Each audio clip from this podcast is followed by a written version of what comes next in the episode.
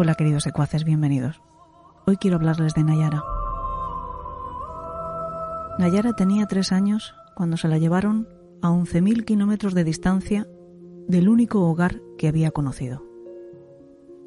A 11.000 kilómetros de distancia de su padre. A 11.000 kilómetros de distancia de sus hermanos. Vino a España con su madre a emprender una nueva vida. Pero nadie dijo que una vida mejor, no al menos para ella.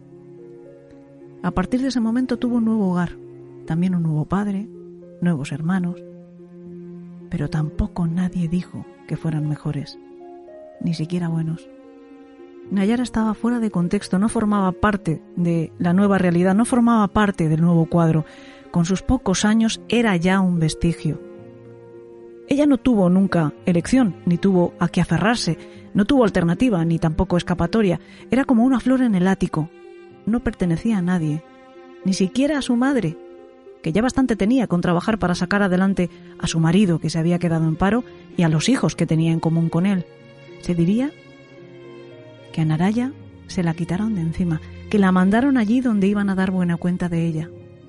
Y fue enviada a casa de su abuelastra y del lobo feroz. El hombre que durante quince días la obligó a arrodillarse sobre sal, a arrodillarse sobre ortigas, sobre granos de arroz y sobre grava. El hombre que la insultaba, que la vejaba, que la llamaba la tigresa a una pobre criatura de ocho años, que la dejaba sin comer, que la dejaba toda la noche sin dormir para copiar lecciones de veinte páginas, el hombre que la dejó sin asistencia médica cuando la niña se rompió una pierna, el hombre que por último se cebó con ella durante tres horas de torturas sistemáticas y que asistió impasible a otras cuatro que duró la agonía posterior. Nayara Briones Benítez tuvo una vida muy corta y demasiado triste como para que pesaran en ella los buenos recuerdos.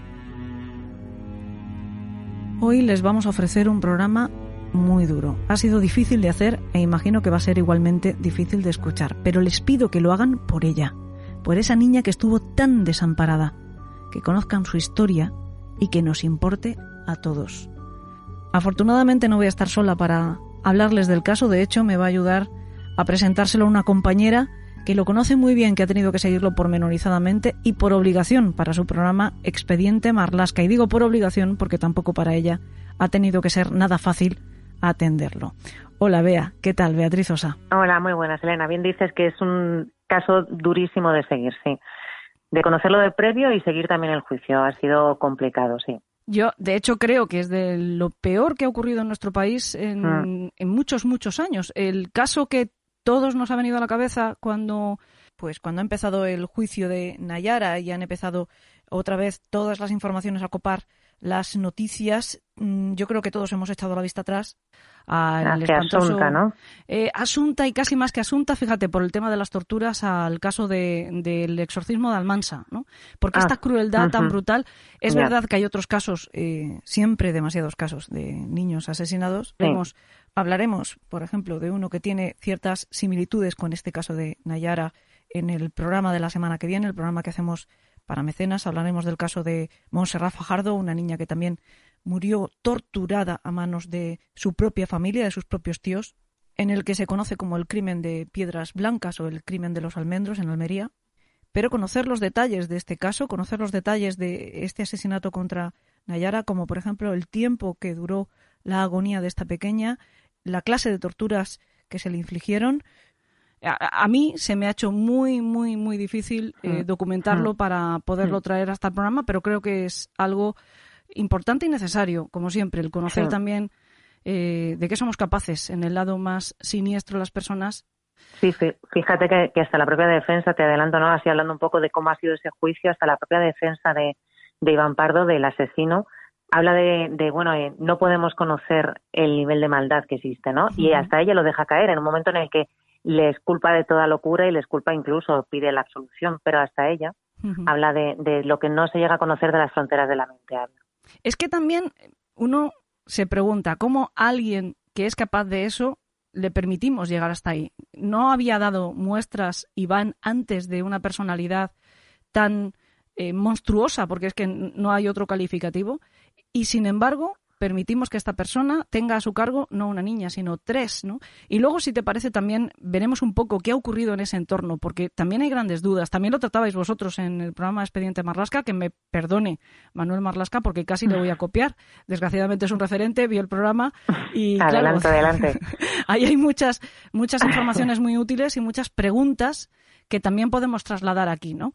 Eh, y una de ellas es precisamente eso, ¿no? Si parte de, ese entorno que veía a esta niña eh, acudir en malas condiciones al colegio, no tendrá también alguna responsabilidad que, no sé, que depurar aquí, ¿no? Pero bueno, si te parece, vamos un poquito a contextualizar el tema. Lo que ha ocurrido ahora es que se ha quedado el juicio contra Iván Pardo, que es el asesino, eh, ya sí, así lo ha determinado el jurado, eh, de, Nayara, también Carlos Pardo, que es su hermano y por lo tanto el padrastro de esta niña, y de Nieves Pena, que es la madre de estos dos individuos y por lo tanto la abuelastra de Nayara, eh, ha quedado visto para sentenciar. Primero se solicita para él, o se ha solicitado por parte de la acusación particular, no sé si también de fiscalía, me parece que sí. Fiscalía se sumó. Fiscalía se sumó. En un principio no pedían la prisión permanente revisable, pero se ha sumado. Entendemos que para él lo que sería más conveniente, y para esto el legislador también ha previsto estos casos y no para otros,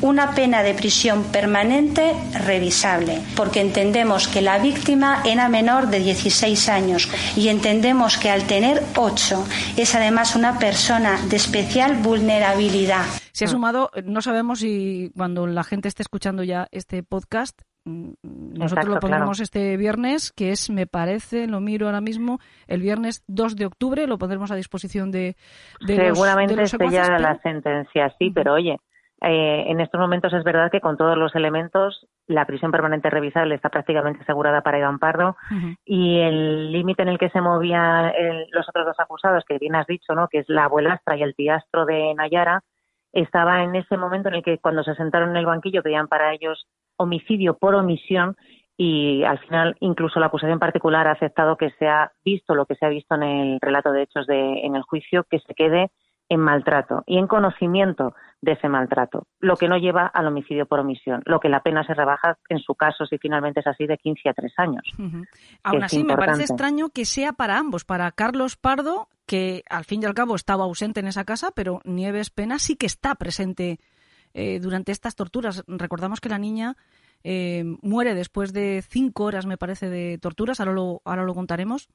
Mm. pero que está 15 días en esa casa sufriendo vejaciones, sufriendo maltratos constantes y bueno, pues que desencadenan en esta tragedia espantosa, ¿no? Pero y eso ha sido lo que ha sido difícil de demostrar como tal. Y, de ahí, claro, al final cuando cuando les tienes a ellos y sigues el relato de hechos, puedes presuponer que todo ese marco y ese contexto en el que estaba Nayara era una burbuja o un agujero negro, ¿no? Por decirlo así, en el que estaban todos conchavados, pero en el relato que hacen cuando se sientan y, y si dices, bueno, si ante el jurado tengo que, plantear todos estos objetos de veredicto, es indemostrable que la abuela participase literalmente, que Carlos participase literalmente en ese maltrato, con esa connivencia o ese conocimiento hasta el punto de ser un homicidio por omisión en el tramo final, que es ya la tortura a la que fue sometida Nayara. Y ahí es donde les quitan de esa de ese extra de culpabilidad y se lo rebajan y, y queda en ese maltrato, en ese conocimiento de maltrato, pero no más allá dicho de otra manera, una cosa es lo que se puede demostrar y otra cosa es lo que hayan hecho estos dos. Exacto, claro. Sí. Dicho de otra manera, claro, cuando tienes al final ante el jurado que demostrar, que esa es la clave, ¿no? Que dices, bueno, si tenemos por eso, cuando al jurado lo que le, plantean es ese sujeto de veredicto con una serie de preguntas y cuando se tiene que sentar, tanto porque las preguntas las elaboran, tanto la, la, defensa como la acusación y fiscalía, y tienen que decir qué preguntamos, hay preguntas que dicen, si le planteo esto al jurado con lo que ha visto aquí, va a ser eh, imposible que me diga sí o no basándose en los hechos que se han contado. Entonces, ya con eso tienen que, cambiar el tipo de, condena a la que le van a enfrentar. ¿Por qué se pide prisión permanente revisable para Iván? Bueno, porque ahí en su caso sí que todos los hechos, todo lo que relata incluso él, hasta en la fase de instrucción, ya en la previa, en ese juzgado, pero lo que relata en este juicio, eh, va determinado a demostrar que hay un principio que cumple de ese de, esa, de los principios que tiene que cumplir para una prisión permanente revisable, que es el de la vulnerabilidad de la víctima. Es una menor, es totalmente vulnerable, y el asesinato como tal, con alevosía que al que se enfrentaría, queda ya eh, solapado por la crueldad, de, el nivel de crueldad que ejerció sobre Nayara. Fue una tortura que decías cinco horas, está contabilizada casi en siete por, porque son como tal tres horas de tortura más cuatro en las que Nayara está agonizando. Entonces, en total lo contabilizan en esas siete horas que supone que finalmente, pues, de lo que podría ser un asesinato, incluso su defensa, ¿no? Decía, no llega ni a la categoría de homicidio, ¿no? En fin, eh, y pedía la absolución. Pues con todo esto eh, se, se, enfrenta finalmente a esa prisión permanente revisable, que es la que piden en un todo a uno, ¿no? Que no era lo que, lo que iban a hacer, pero lo que piden finalmente conjuntamente eh, tanto acusación particular como fiscalía. ¿Nos haces una crónica de, la muerte de Nayara? Bueno, en la crónica de, la muerte de Nayara hay quien dice, ¿no? Como comentabas tú también, que era una crónica de una muerte anunciada, ¿no? Porque por, ese desprecio eh, eh, que tenía en su entorno y por el que incluso se habla, ¿no? De algún episodio que habla, cuenta su familia en Argentina, porque ella nació en Argentina, su madre es argentina, y se vino para España con unos tres añitos. Y, y en realidad en el entorno de la familia en la que cae, en Sabiñánigo, en ese pueblo de Huesca, eh, al final es como la niña en la que tratan, la, la, negra, ¿no? La llaman, la niña en la que tratan con desprecio, la masoca, la tigresa, todos los apodos hacia ella son despectivos. Y es la niña que se porta mal, la niña que mancha la tapicería del coche y a la que hay que darle un toque de atención, pero el toque de atención es con sopapo y hay que eh, hacerle unas fotos para reírnos de ella y se la ponen unas orejitas de, burro y, se hace, le hacen unas fotos y las ¿sabes? las intercambian entre la familia, entre ese núcleo familiar que como te decía antes bien parecía un una burbuja, un agujero negro, ¿no? Y se ríen. Y ellos piensan que todo eso son bromas pesadas para una niña que tenía ocho años. Y cuando llega ese 6 de julio, eh, en el que había pasado dos semanas en casa de su abuelastra, con sus primas, con sus primastras y con su y con su tío, con su tío Tiastro Iván Pardo. Y cuando está con, con ellas durante esas dos semanas, sí que eh, previas a ese 6 de julio que te comentaba, ahí es donde se va un poco cociendo todo lo que acaba pasando, eh, que es la insistencia de su tío porque Nayara se porte bien, Nayara estudie, eh, Nayara no desobedezca cuando le han dicho que haga X cosas en casa, y ella en esas dos semanas que en principio aprovechan sus padres para arreglar su habitación en la casa en la que vive con su madre y su padrastro, ella pues, ¿quién no? Una niña de ocho años pensaría, bueno, pues qué bien, me voy a casa de mi abuela con mis primas, voy a estar dos semanas prácticamente liberada de todo, ¿no? Es el tramo final, además, eh, ya, ¿no? Entran en vacaciones, si acaso de deberes, ya ves tú qué, le puede caer a una niña de ocho años de deberes en, el, en la última semana de junio, la primera de julio, ¿no? Pensarías, joder, pues estará deseando estar ahí y estará deseando pasar esas dos semanas con esa, con esa familia, con su prima, con, con Azara que tiene 14 años, con Marian que tiene 12. Eh, bueno, pues claro, eh, nadie imagina, si lo cuentas así, que dos semanas después estará eh, pues cuatro horas agonizando después de haber estado esas tres horas que yo casi, mira, em, eh, pensando en, en, lo que he visto en este juicio, hay un, un relato así de que lo hace la propia fiscal, ¿no? Cuando está repasando todos los hechos y que, y que es demoledor escucharlo y lo tenía aquí además, digo, mira, para esta, para el país de los horrores, qué mejor que escuchar un relato que realmente es el horror auténtico que es eh, lo que narra la fiscal cuando se dirige a Iván Pardo, a la que no quiere contestar, solamente contesta a, su, a la defensa. Y Fiscalía pregunta, narra más bien, dice, le propinó golpes en el momento de convivir, la castigó, permaneció noches sin dormir, entre gravas, ortigas, publicó cosas suyas en redes, le puso orejas de burro, un pañal para mofarse, reírse de ella, diciendo que era masoca. Le dio descargas eléctricas con una raqueta eléctrica le engrilletó manos, pies, le puso una cuerda negra, le puso un calcetín en la boca, la pegó con celo, la cogió por los pelos, la tiró a la mesa de la cocina, se quedó sin habla, Nayara sangraba y emanaba sangre. La llevó al baño para reponerla y darle amoníaco para despertarla. Fin. Y es toda esa secuencia que es imposible que no te quedes, pues, no sé, casi sería realmente para decir, me quedo en silencio, ¿no? Sí, te, quedas completamente desolado. Te, quedas, el, el, alma se te parte en ese momento porque no podemos olvidar que estamos hablando de una niña de ocho años. Ocho años. Y, pues el, individuo que hacía todo eso, 33, quiero decirte que. ¿Usted no cree que si hubiese llamado antes de todas estas cosas a la, ambulancia, hoy en día Nayara estaría viva? Puede. Puede. ¿Usted cree que ha actuado con crueldad con Nayara? No es mi intención, pero ¿En algún momento usted no consideró que tenía que parar en este maltrato que le estaba haciendo a Nayara? No, pensaba que era ya que... ¿Me puede recordar la edad que tiene Nayara o que tenía Nayara? Para nueve años. ¿Y usted qué edad tiene? 33. 33. ¿Considera que eso es normal? ¿Esa actuación es normal en una persona adulta responsable de 33 años? No. No era mi intención. Sí, sí. De 33, vigilante de seguridad.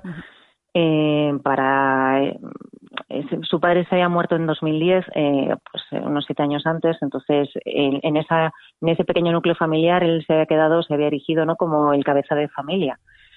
Y su empeño era educar a las niñas. Él, según él, las cuidaba a sus otras sobrinas también, que son, si son sobrinas directas, a Zara y a Marian las educa él, las lleva al río, las saca de excursión y ejerce casi de padrazo también y, las tutela. Y se encarga de su educación y está súper orgulloso de Azara. De Nayara no, de Nayara en ningún momento, porque era eso, porque era la rebelde, la que le costaba... De... Cuentan un momento además en el juicio que dicen, no es que fuese tonta, ¿no? O sea, era una niña que era inteligente, pero es que costaba que le entrasen las cosas.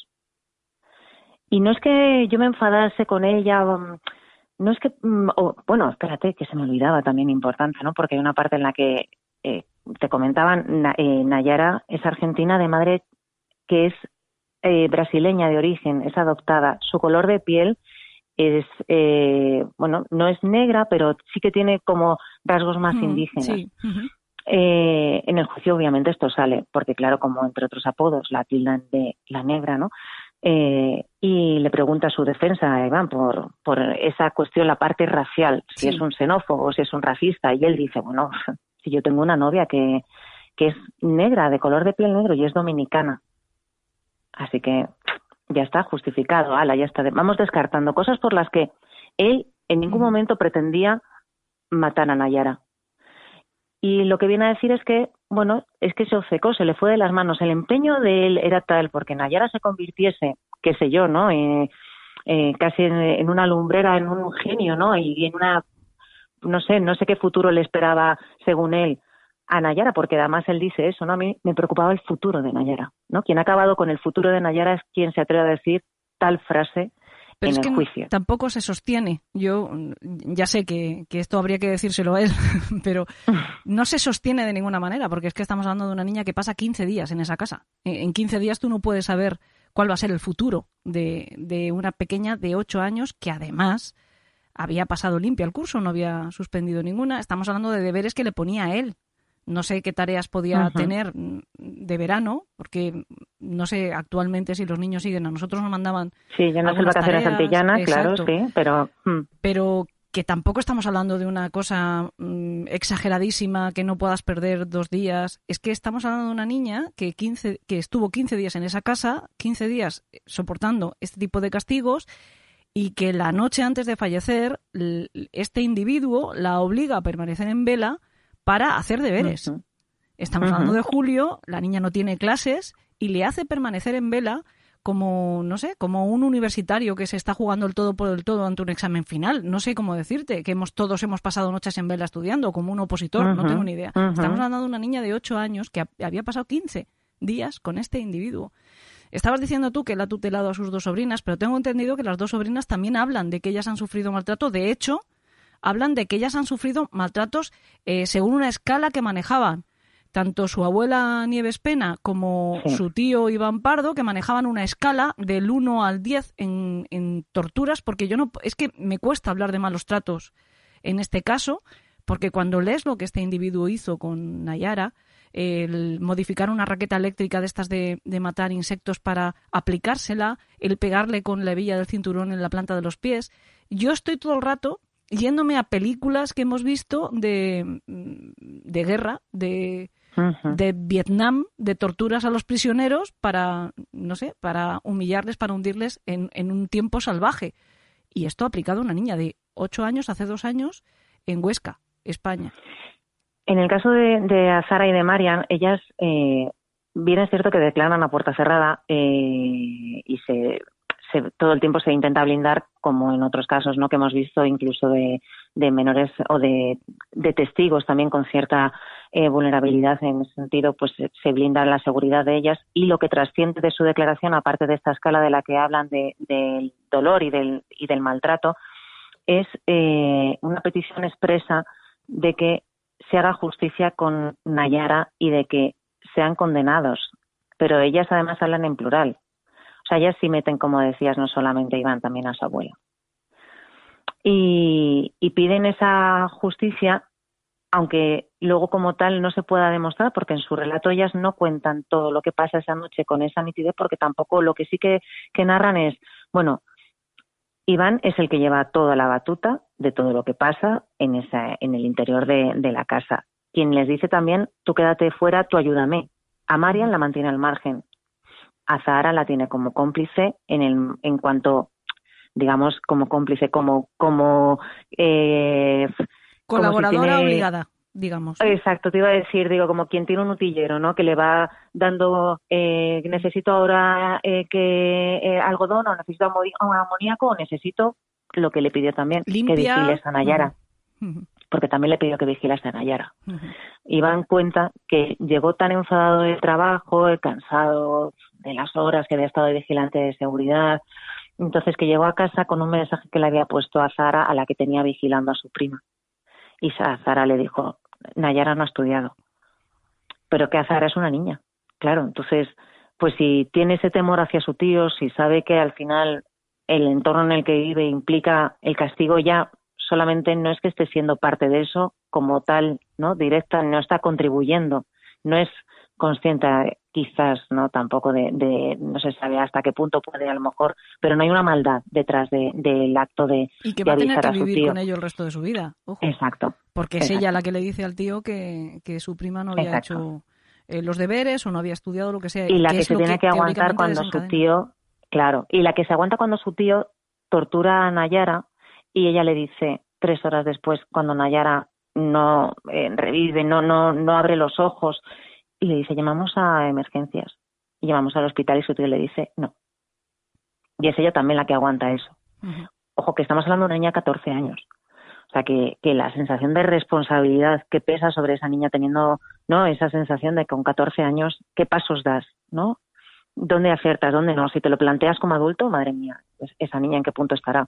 Pero sí, sí, ellas vivían también, claro, en ese contexto, pero, pero no eran la niña negra, la niña ajena a la familia. Todo eso era Nayara. Nayara deja a su padre cuando tiene tres años en, en, Argentina. En Chile me parece que se encontraba en este momento mm. trabajando. Mm. Eh, la madre de Nayara, por lo que dice su padre, por lo que hemos visto en, declaraciones del padre, no le permitía tener una relación fluida con, con su hija. Se estuvo muchos años sin, de hecho, poder hablar con ella, creo. Sí, bueno, eh, al final entre que se la trajo, eh, también no no sé el perfil también que se puede trazar de Mariela, de la madre de Nayara, pero pero bueno, eh, antes apuntabas un poco, ¿no? Ese, ese el hecho de que se desentienda, que no sepa determinadas cosas, que, que un maratón, claro, que un maratón lo pase por alto, un, eh, un maratón de, de, años atrás, o que o que un mal grito diga, bueno, sí, eh, pues yo ya le eché un poco la bronca a Iván porque tres años atrás eh, se puso bastante furioso porque Nayara le pisó la tapicería del coche, pero ya le dije que eso no volviese a hacer, pero bueno, dice, además, contundente en el, juicio, ¿no? Con contundencia, que no, que no, que no, ni un cachete si acaso, a lo mejor un cachito o una palmadita, pero no un maltrato.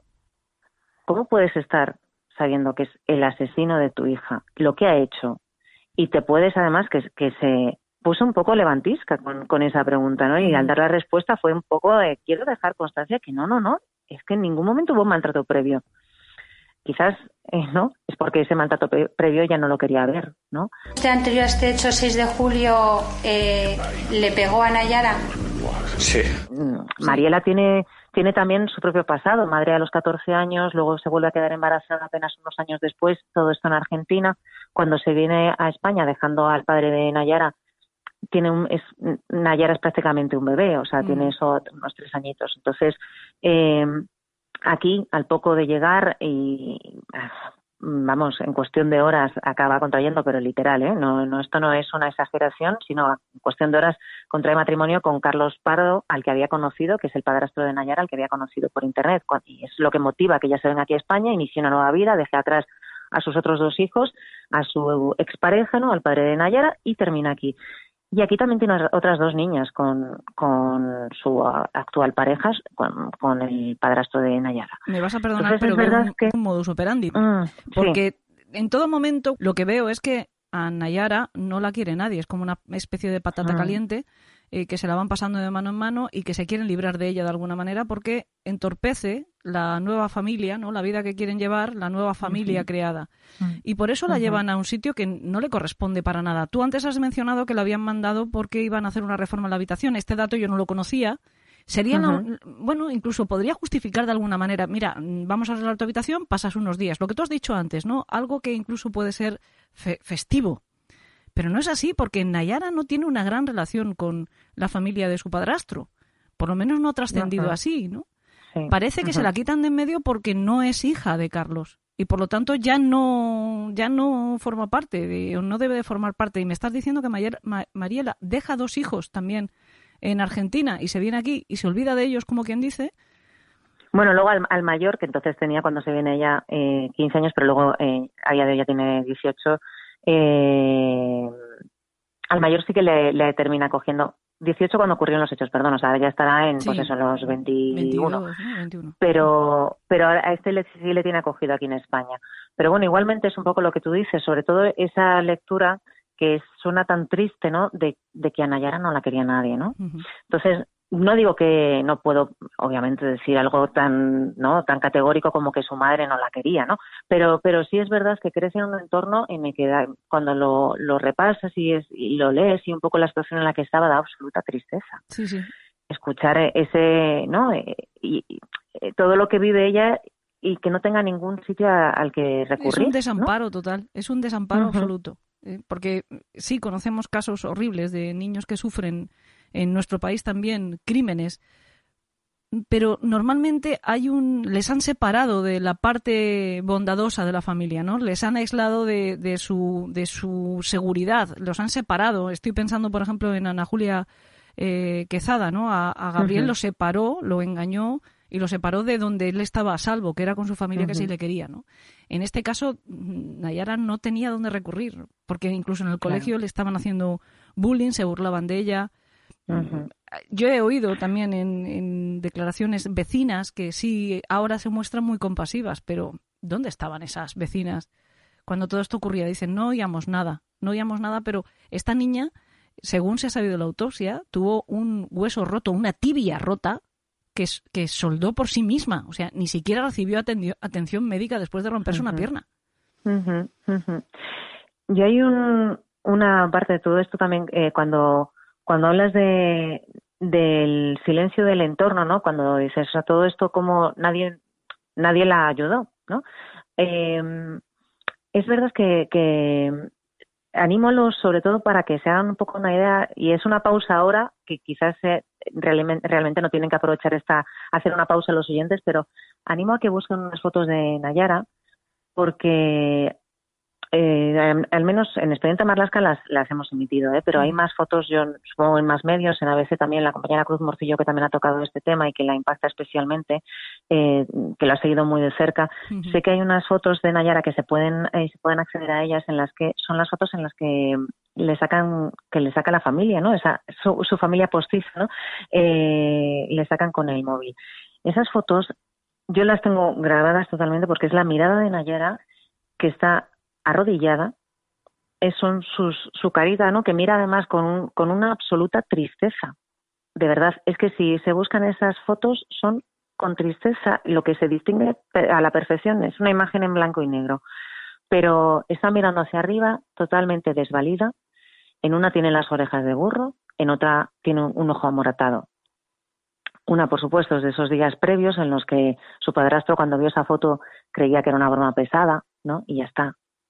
Y la otra, por supuesto, es de la noche de autos, de los, la noche de los hechos, cuando eh, la tortura, su tiastro. Y tiene ya el ojo morado. Nayara está sentada, como tantas otras veces la habían hecho sentarse durante esos 15 días, sobre ortigas, sobre grava, sobre arena, sobre sal. Y sobre todos esos elementos que ha venido recopilando sus familiares, porque en ese chat que tienen sí que eh, piden, el propio Iván pide a veces, oye, traes ortigas, traes eh, piedras, traes no sé qué, porque lo necesito luego para castigar a Nayara. Por eso son conocedores del maltrato. Claro, es que eh, lo necesito para, para maltratar a Nayara, haga lo que haga. O sea, no, no me voy a esperar a, que haya. no, digo que exista de ninguna manera una provocación para algo así. Pero hay una clarísima premeditación en torturar a esta niña. No hay un, un interés en, como él dice, ¿no? Es que no se sostiene de ninguna manera que él pretendiera ni siquiera en una especie de delirio extraño eh, educar, o, no sé, a, a, Nayara, reprogramarla de alguna manera. Es que directamente... Sí, exacto. Es casi como eso, ¿no? De como mejorarla, ¿no? Que es un mm. poco lo que pretendía. Mm. Pero no, es que tampoco se sostiene de ninguna manera porque pide ya esos elementos para aplicarle el castigo eh, sin, sin presunción de inocencia directamente. A Nayara hoy va a recibir su tratamiento, ¿no?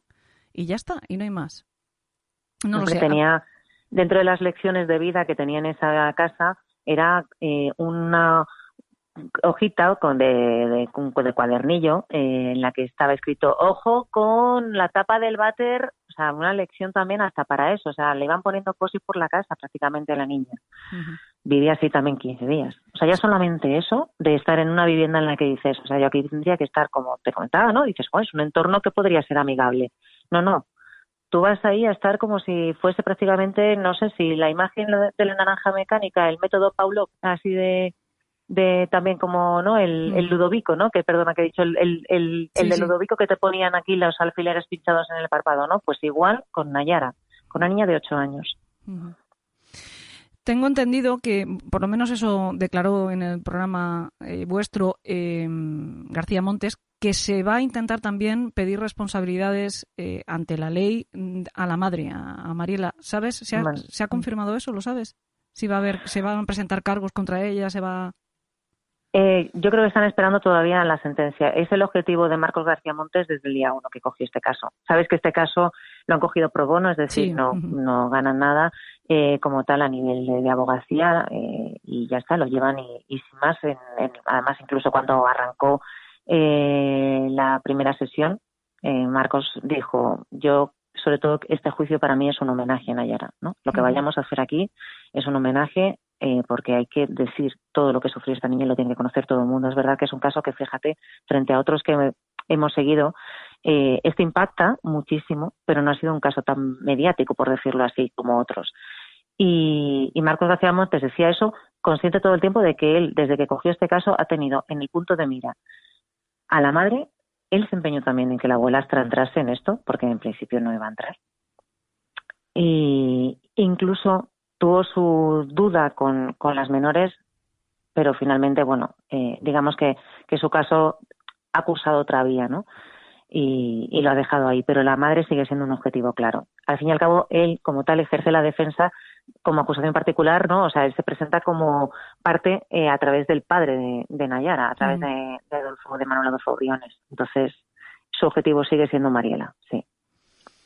En fin, bueno, pues eh, es inevitable. A mí no me gusta nada em, decantarme nunca eh, por un juicio, de, ni por un juicio ni por un caso. Sabes que de hecho en el programa mm. procuramos tratar casos que ya llevan tiempo cerrados, que está todo muy claro, que está los ánimos, las pasiones relajadas. Mm. Eh, no puedes cometer errores señalando o no señalando, pero es que es inevitable en un caso como este tener una posición clara.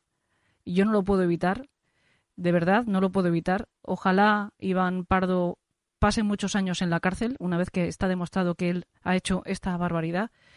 Y de hecho, ojalá el resto de implicados se pudiera haber demostrado que tienen mayor em, culpabilidad o mayor participación en lo que le ha pasado a esta pequeña. Eh, comparto ese sentimiento de que ojalá eh, esto se hubiera sabido antes, por lo menos que se conozca después, porque sí que creo que hay una lección que aprender en todo esto, ¿no? Por Nayara ya no podemos hacer nada, pero eh, desgraciadamente, el caso de cada vez que ocurre algo, en este caso lo que le ha pasado a esta pequeña, eh, lo que me dice a mí la conciencia es que no es el único caso, que no es el único caso, que si esto ha pasado una vez, es más que probable, ojalá con muchísima menos gravedad, ¿no? Pero que es más que probable que haya otros niños en situaciones, eh, pues así de despiadadas, ¿no? Y que estén pasando, que no estén pasando desapercibidos, que eso es lo terrible, ¿no? Y es lo que parece que ocurre también en el caso de, de Nayara, que no es que haya pasado desapercibido, es que hemos mirado para otro lado, que es distinto. Claro, o sea, falla a veces ese radar, ¿no? El radar social, el radar de la sociedad, de, estar pendientes unos de otros, sobre todo cuando estás hablando de una menor y, estás pensando, tú antes decías en, esas vecinas, en un momento dado se pensó también, ¿no? De culpabilizar e investigar a, ese entorno de profesores, ¿no? Ese colegio al que iba Nayara y, también estuvo en, pues en ese punto de mira. Pero eh, lo cierto es que estos casos, eh, el hecho de que lleguen hasta ese punto, ¿no? De cuando falla el radar, hay un montón de casos que están eh, terminan en servicios sociales. hay un montón de niños también que están en centros de menores con familias que no son precisamente modélicas y, que lo que ellos también han sufrido es un maltrato continuado que por suerte, ¿no? por decirlo así, no ha terminado en una tortura como la que vivió Nayara, pero casos como de maltrato, de, de ese dolor previo, de esa tristeza en la mirada, de ese sufrimiento, del silencio, ahí, pues, por desgracia son contables, pero en el fondo son incontables, ¿no? Sí, bueno, es que de hecho una de las cosas que se eh, comenta en, el tema de Nayara es que ella llegaba al colegio y la veían desnutrida y que le daban de comer. Mm, que le daban de mm. comer. Eh, que esta situación se vea en niños que forman parte de familias que están pasando por una situación de por sí la propia familia de desamparo, bueno, pues tampoco hay que cargar tintas contra nadie, no hay que ir contra esa familia, esa familia bastante tiene con lo suyo, no hay que ayudar en todo caso, hay que llamar a la solidaridad, pero en el caso de Nayara, que está en, el núcleo de una familia estable, con trabajo, que no les falta nada necesariamente, por muy humildes que sean, pero que viven bien, que no les falta un plato de comida, a esta niña eh, lo que le están haciendo se lo están haciendo a ella. se lo están haciendo a ella. Bueno, no se resuelve poniéndole un plato de comida delante. No se resuelve. Claro, pero para que veas el, ejemplo de, de, la actitud de esa familia, ¿no? De cómo estaban, que en el juicio animo también a, los oyentes que repasen esa imagen de los tres acusados sentados en mm. cada uno en su silla con las mascarillas puestas y una actitud eh, yo he visto en muchos juicios no he estado además en sala y he visto todo tipo de actitudes y bueno al final las hay más o menos asesorados incluso por sus abogados para estar más o menos también colocados y decentes entre, ante una cámara. Pero en el caso de estos tres, era impresionante la dejadez con la que estaban sentados, tirados en las sillas. Y la abuela hasta se durmió, cabeceó dos veces. La abuelastra de Nayara. En un juicio en el que todo lo que estás escuchando, de principio a final, es horrible, o sea, es el horror. Uf, aunque sea descubrirlo. Es que aunque tú seas inocente y el que lo haya hecho es tu hijo, descubrirlo es que eso, es otra de las cosas que llama mucho la atención de la madre de Nayara, ¿no? Porque aunque tú eh, no hayas sido consciente como para eh, impedir que, este sea lo que el, trágico final de tu hija, cuando lo descubres, cuando te están poniendo las pruebas delante de la nariz, cuando te están enseñando el móvil de tu marido con fotos de tu hija siendo humillada de forma salvaje, donde se está pidiendo Mm, e, elementos para torturarla y que sigas defendiéndole a capa y espada, que aparezcas en el juicio de la Mariela, claro, que se, que se había caído por las escaleras. Algo le ha pasado a Nayara que se ha caído por las escaleras. Sí, como, como siempre, ¿no? como siempre, la caída por las escaleras, eh, eh, bueno, pretenden que salven muchas situaciones, afortunadamente. Madre mía, con todo lo que le hicieron a esa niña, que, que uno de, las, de los testimonios más sorprendentes para mí fue escuchar a, a uno de los peritos, el que hizo la primera, la autopsia preliminar eh, del cadáver, ¿no? Y, y cuando llegó a, después de hacerla, llega en la, pues a, a, sus dependencias laborales, y llega y dice, le pregunta a su jefe, y además lo cuenta así, dice, y mi jefe me preguntó, oye, y entonces, eh, ¿cómo, o sea, cuántas lesiones tenía? Eh, la, la menor, ¿no? ¿Cuántas lesiones tenía Nayara? Y dice, es que la pregunta no está bien formulada sino es dónde no tenía lesiones, porque estaba desde el tobillo hasta el labio. Sí, sí, sí. Entonces dices, madre mía, o sea, todo eso lo escuchó esa abuela ahí sentada, eh, ese mm, eh, padrastro ahí sentado y el, bueno, pues nada, y el acusado principal, el asesino de Nayara, que es verdad que él nunca ha negado esos hechos, ¿no? O sea, nunca ha dicho todo lo que hizo. O sea, nunca ha dicho, oye, yo esto no, no, le apliqué, nunca ha negado que, que, no la, que no le golpease la cabeza, que no la pusiese la rodilla sobre grava, que no le aplicase eh, la raqueta eléctrica. No lo ha negado. No, no, lo ha contado. Dice que no era consciente hasta que de, de todo lo que estaba haciendo, que no reaccionó hasta que vio que la niña ya no reaccionaba a sus golpes, a su tortura, al sometimiento. Y ahí, entonces dijo, anda, ¿qué pasa? Pero, y ahora es un muñeco, ¿no? Entonces ahí fue cuando se dio cuenta de que, oye, quizás me he sobrepasado, ¿no? Y ahí ya fue cuando intentó, según él, durante cuatro horas, intentar eh, reanimarla por su cuenta. Cuatro horas, ¿eh? ¿Por qué motivo ahora eh, quiere prestar declaración? Porque me interesa contar lo sucedido. Pues cuénteme, ¿qué sucedió? Le dio tres o cuatro veces donde en la cara, en el en La, no, en la cabeza. En la cabeza, con la mano abierta, con la mano cerrada. Así. Con la mano cerrada. La zarandeé, le eché la bronca, la zarandeé de los... Cuando dice que la zarandeó, ¿qué hizo exactamente? La zarandeé de los pelos. Me parece que le pegué con los puños un poco fuerte en la cabeza. Me cogí una raqueta eléctrica caza insectos y se la puse se la puse la cría. ¿En qué parte del cuerpo de Nayara? En los pies y en los muslos. ¿Esta mm, raqueta eléctrica que hizo usted la había manipulado anteriormente? Sí, para darle pequeños pequeños calambres. ¿Y para qué daba pequeños calambres a, a, a Nayara? Y a ver si cambiaba. ¿Y cómo reaccionaba Nayara? Se puso a gritar. ¿Intentaba defenderse? Sí. ¿Y cómo consiguió eh, paralizarla? Le puse unos grilletes. ¿Puso unos grilletes? Atados, dos grilletes, atados con una cuerda. Y le puse un, un calcetín limpio, se lo puse en la boca. ¿Para qué? Para, para que no chillase. Y al no obedecer, se le puso una caja de cartón con, con grava. ¿En qué posición? Eh, de rodillas, de rodillas eh, en, el, en, la caja de grava. ¿Cuánto tiempo estuvo así Nayara? No lo sé. No recuerda. Y pegué con, con, el cinturón en la planta de los pies, la, la de los pelos. Y fue ahí cuando la cría se quedó como se quedó como desmayada. Cuando dice que zarandeó a Nayara, ¿cómo zarandeó a Nayara? La enganché, la levanté y la bajé. ¿Solo una vez? Repetidas veces. ¿Cuántas aproximadamente? Cuatro, cinco, seis. Cuatro, cinco.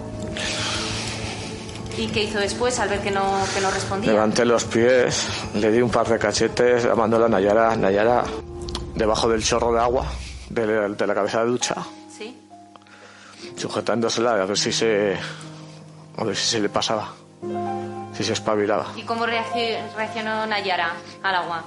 Eh, no la quité de ahí porque no, no lo noté le pedí pedí que me trajese amoníaco mm. incliné el amoníaco para ¿y qué quería hacer con el amoníaco? a ver si con el olor se se despertaba. Me la llevé, me la llevé conmigo al, a la salita. La tumbé, la, la tapé. Me percaté que tenía un bulto en la. Por donde.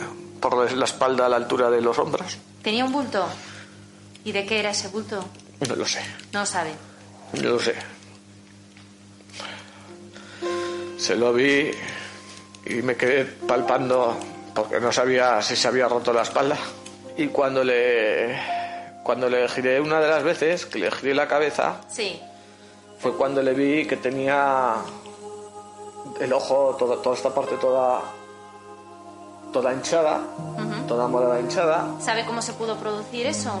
Bueno, eh, intentar reanimarla es coger a la niña, meterle la cabeza debajo del grifo de agua y como no funcionó, Poner una bolsa de, de guisantes congelados. en el ojo, Intentar espabilarla con amoníaco, que le encontraron, porque claro, esto también en la autopsia, ¿no?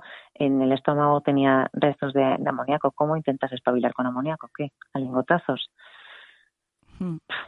Esto, todo lo que hizo, sí, sí.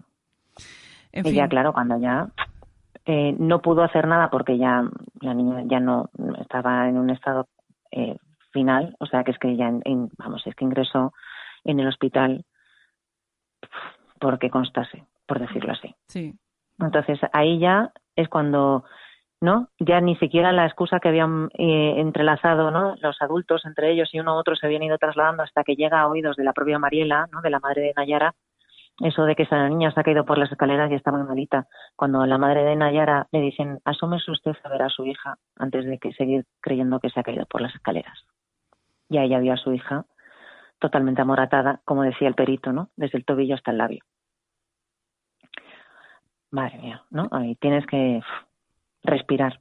tienes que respirar, sí, y, y, tu corazón se vuelve un poco negro. ¿eh? Mi corazón Mm. en este momento es un poquito negro y si se confirma que, que Ma- Mariela eh, es una dejación como mínimo lo que hace con su hija, ojalá no se le olvide nunca esa imagen. Ya te digo, yo rara vez... Tiene otras dos pequeñas, ¿eh? O sea que ojalá, si ha sido así, que quede muy revisado todo porque Pues sí. tienen otras dos niñas pequeñas todavía.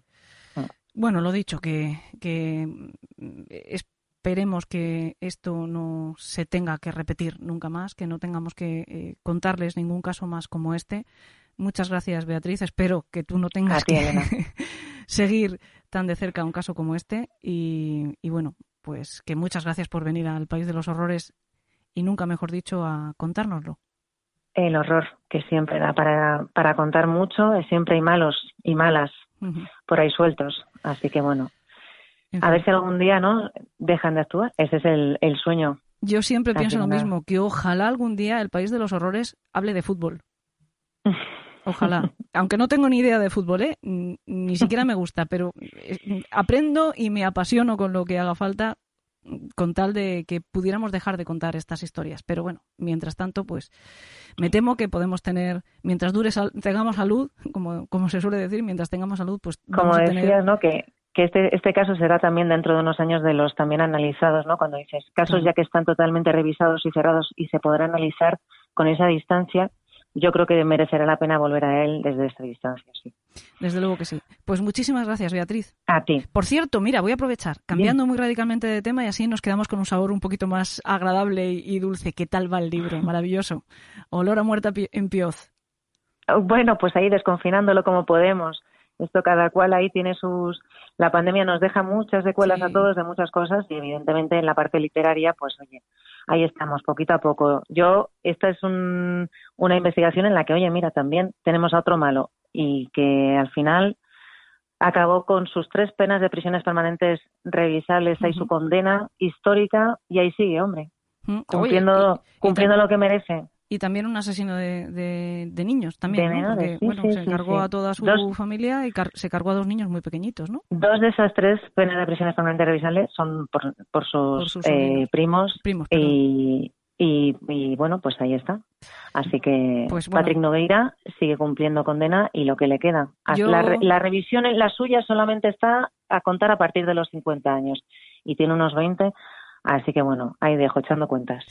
Eh, en cualquier caso, yo aprovecho para volver a recomendar eh, Olor a muerte en Pioz, porque es magnífico, el libro que monográfico sobre este caso del de, crimen de, de, Pioz, el mm, descuartizador de Pioz, porque la gente lo identifique, ¿no? Patrick Nogueira. Sí, sí, Patrick Nogueira, brasileño con 19 años asesinó a sus tíos y a sus primos que tenían tres y un añitos. Que yo digo... intentó que esto que, pasase por sicarios, ¿eh? madre mía. Fíjate que dicen que los sicarios no asesinan a niños que tienen escrúpulos también, oye. Eso es otra, otro capítulo aparte. Mm. El caso también es de los, de los fuertes, de los que nos ha golpeado seriamente en, la línea de flotación en los últimos años en nuestro país, que afortunadamente es un país sin grandes crímenes, pero bueno, los que tienen los estáis recogiendo en esa colección magnífica, porque aprovecho también para recomendar al resto de, libros de la colección que está de la colección feo ficción de al revés. Está feo decirlo, pero yo la estoy disfrutando mucho, ¿eh? Digo que está feo pues, porque son monográficos de crímenes, pero es que es que sois, el trabajo es maravilloso el que estáis haciendo. Eh, bueno, yo creo sobre todo por, intentar hacerlo con precisión. O sea, al final las historias son las que son y son durísimas, pero yo creo que, hay, que al menos hemos intentado todos ceñirnos mucho a los hechos y, y ser lo más precisos, que por eso al final son todo novelas basadas en, los hechos reales. Y yo la crónica, la buena crónica periodística es que no puedo, me engancho mucho. Y entonces es que lo llevas de serie, lo llevas de serie. Lo llevo de serie y es, es, que es maravilloso, de verdad. No es lo mismo leer, de verdad, no es lo mismo leer un libro eh, de una crónica de un crimen escrito por un periodista que escrito por otros profesionales, que es maravilloso, que nos, nos, lo analizan, que aprendemos un montón, pero no es lo mismo, no es lo mismo. Bueno, claro, al final, ¿no? Zapatero, pues eso. Eh, Beatriz, lo dicho, pues mucha mucha suerte que siga, eh, o que siga, o que empiece a florecer cuando pase todo este rollo de la pandemia con Olor a muerte en Pioz. Eh, larga, larga vida a ese libro, porque no se trata nunca de que sean bestseller, que bueno, eso está muy bien y, beneficia a mucha gente, pero no, lo que se trata es que ese libro esté en muchas estanterías durante muchos años, eh, muchas estanterías particulares, porque han estado previamente en muchas estanterías de muchas librerías como libro de referencia, que es lo que tú has pues conseguido. Pues confío en que los oyentes se conviertan en lectores. Eso sí, venga, pues todo el mundo, secuaces. Eh, dejen de, mire, les doy permiso para dejar de escucharnos, o se ponen unos cascos y a la tienda. venga, Beatriz, muchísimas gracias. Un, placer como siempre. Un beso. Adiós.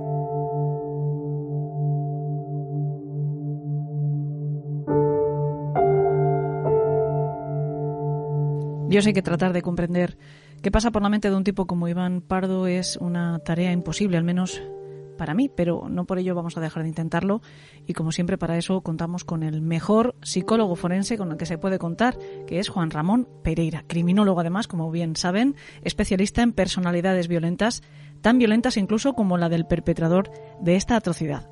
¿Qué tal Juan Ramón? ¿Cómo estás? Hola, buenas tardes, ¿cómo estás? Estábamos comentándolo antes, antes de grabar, eh, que también a ti te parece que este es uno de los casos más espantosos, uno de los casos más atroces de los que han ocurrido en España en los últimos años.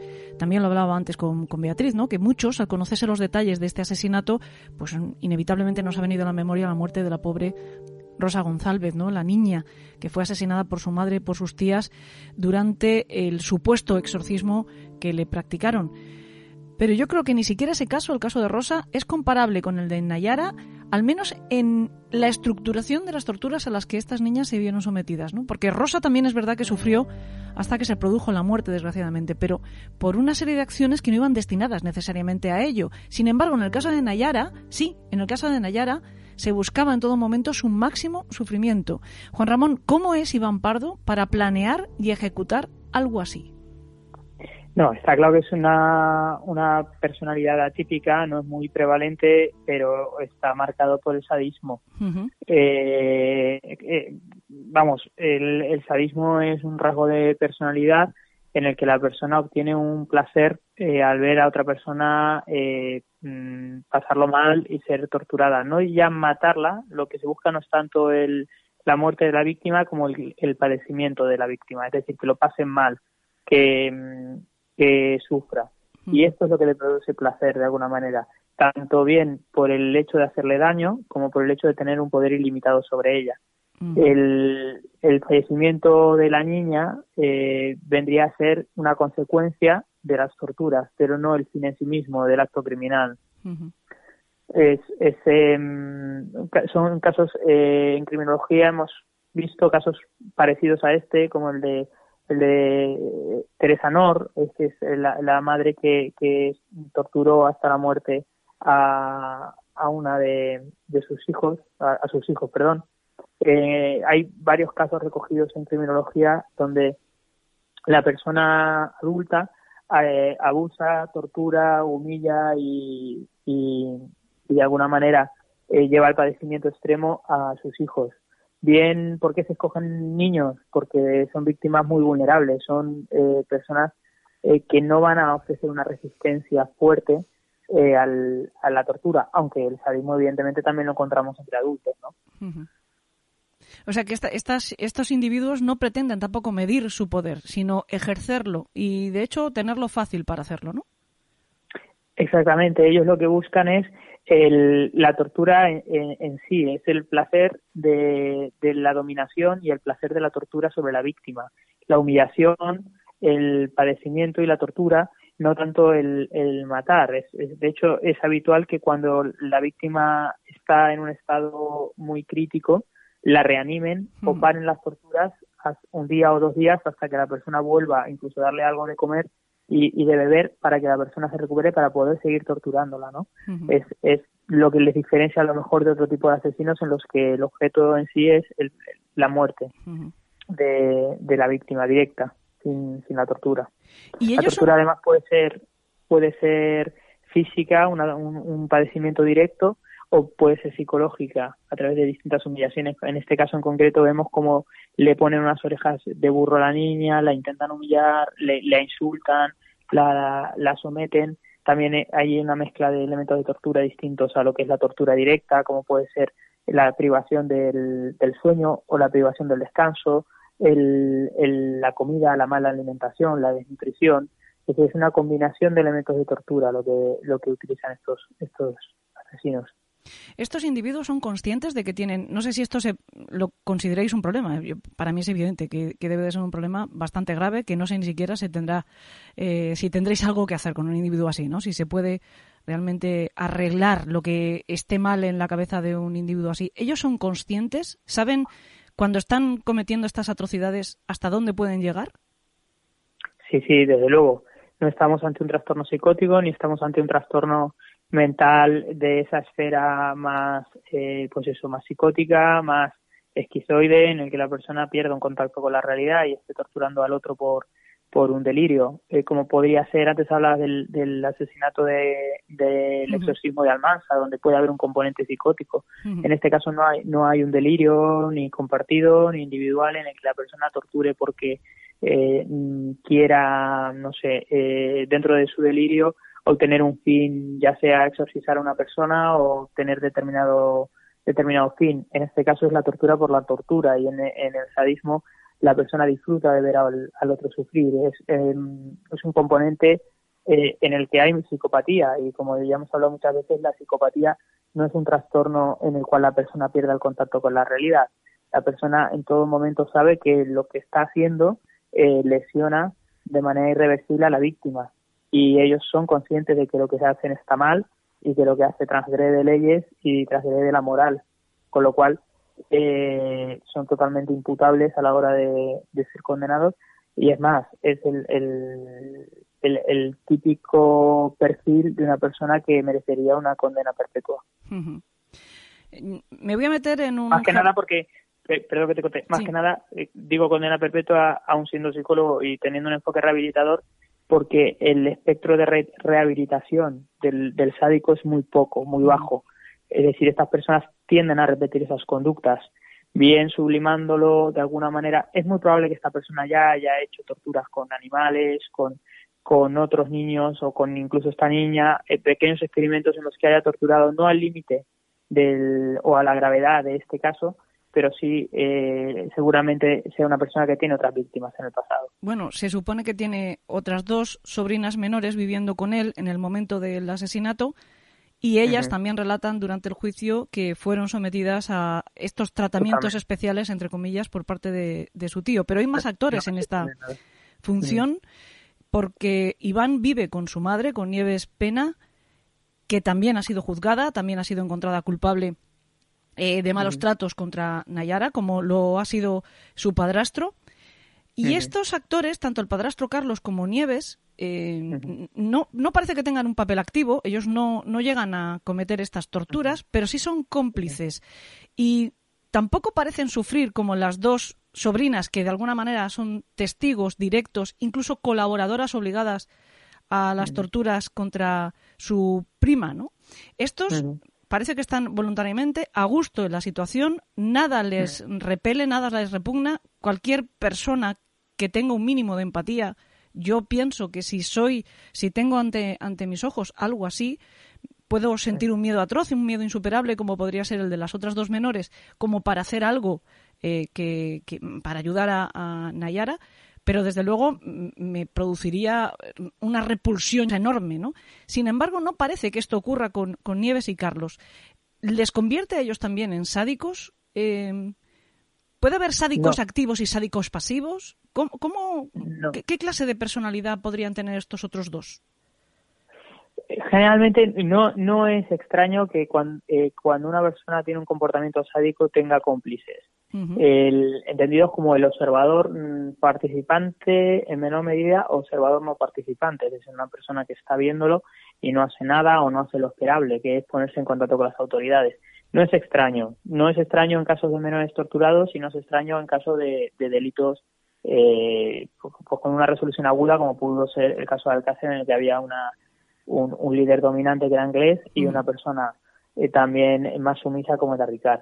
Aunque bueno, eso siempre se puede debatir, pero está claro que siempre hay eh, un sádico es muy difícil que actúe de una manera totalmente individual sin que no haya otros agentes que sepan que está llevando a cabo esas conductas o sin la colaboración de determinadas personas. Me viene a la cabeza los West, podría ser un buen ejemplo. Los West, por ejemplo, Claro, lo, eh, Frederick West y Rosemary West también es un ejemplo claro de cómo el sadismo requiere que haya, en niños sobre todo, requiere que haya cómplices, porque un, un, niño es una víctima vulnerable, pero es una víctima que tiene contacto con otros adultos. Entonces, en el momento en que el otro adulto, ya sea un vecino, ya sea en el colegio, ya sea otro amiguito, o ya sea cualquier otro familiar, vea que ese niño tiene alguna lesión, o que ese niño verbaliza que, que, que o tenga un, es como el abuso sexual, vea que ese niño tiene una hipersexualización, una conducta no adecuada a su edad, eh, de alguna manera mm, el adulto va a ser consciente de que algo raro pasa ahí.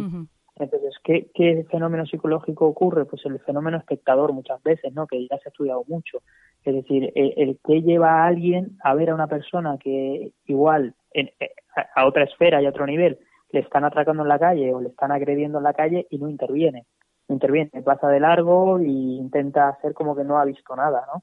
Ese efecto espectador se, se, ha estudiado mucho en psicología y de alguna manera en caso de niños maltratados o niños torturados ocurre un poco eso, ocurre.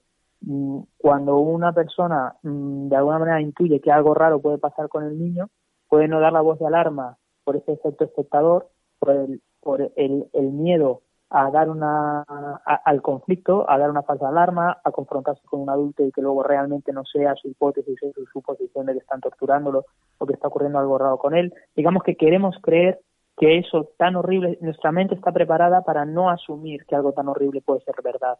De manera que crea alternativas, es decir, este niño no lo están torturando. Queremos creer que ese niño se ha caído por las escaleras o que ese niño jugando se ha hecho daño, porque no estamos preparados mentalmente en nuestro automatismo mental nos lleva a pensar que eso no puede ser real. Eso con, con, los espectadores que hayan visto a ese niño en esa situación. Eh, en cuanto al adulto que ha acompañado al torturador y ha visto de primera mano las torturas, el fenómeno psicológico es distinto. Estamos ante un cómplice con una personalidad mucho más sumisa, mucho más dependiente, seguramente controlada, eh, eh, objeto de control, una personalidad débil, un temperamento poco arraigado, inmaduro, es decir, intelectualmente no muy inteligente, pero mm, es distinto ¿no? al, al, sujeto del el, daño indirecto al niño. Cuando mm, se produce esto, digamos que eh, no es un sádico el que acompaña al sádico por el hecho de ver esas torturas, no te, no te convierte en sádico, te convierte en una persona eh, evidentemente desdeñable, una persona mm, completamente injuiciable como operador necesario de ese crimen, pero no, te no, no, tiene el mismo carácter de falta de empatía y de sadismo que, que la persona protagonista de esto. hay muchísimos ejemplos en criminología donde hay un sádico y una persona que, aun siendo totalmente desdeñable, no llega a ese nivel de sadismo. Pues Bianchi y Bono, uno de ellos era sádico y el otro era un violador. O sea, Bono era violador, Bianchi era sádico. Bianchi disfrutaba muy mucho de ver cómo se torturaban a las, a las víctimas y Bono disfrutaba de la violación. Es decir, son particularidades dentro de la psicología. Eh, ¿Es mejor el que disfruta de una violación o es menos malo el que disfruta de una violación frente al que disfruta de inyectarle, como en el caso de Bianchi, eh, lejía eh, en una jeringuilla a las víctimas? Es horrible los dos casos. Entonces, en este caso es muy difícil eh, establecer qué es menos, menos, menos malo. A nivel eh, psicológico, eh, bajo mi punto de vista, quizás el torturador sádico activo que lleva a cabo las, como parto, que lleva a cabo las torturas, es merecedor de una condena perpetua revisable, más que nada porque esas, esos rasgos sádicos mm, a día de hoy desde la psicología no se pueden remitir. Sin embargo, el observador podría llegar a ser una persona rehabilitable con un tratamiento adecuado, pero aún así, bajo, y esto es un punto de vista personal, merece una pena ejemplarizante también. Porque, mm, de alguna manera, el observar cómo torturan a un niño y no hacer nada, podríamos debatir si esa observación ha ocurrido en un momento puntual, donde el miedo es insuperable. Pero si es, si, si se establece en juicio que esa persona ha observado cómo torturaban al niño durante meses y durante esos meses no ha hecho nada, es comprensible que tanto Fiscalía como la, acusación particular digan, no, es que ha tenido muchísimas ocasiones las que podría haber parado eso y no lo ha hecho.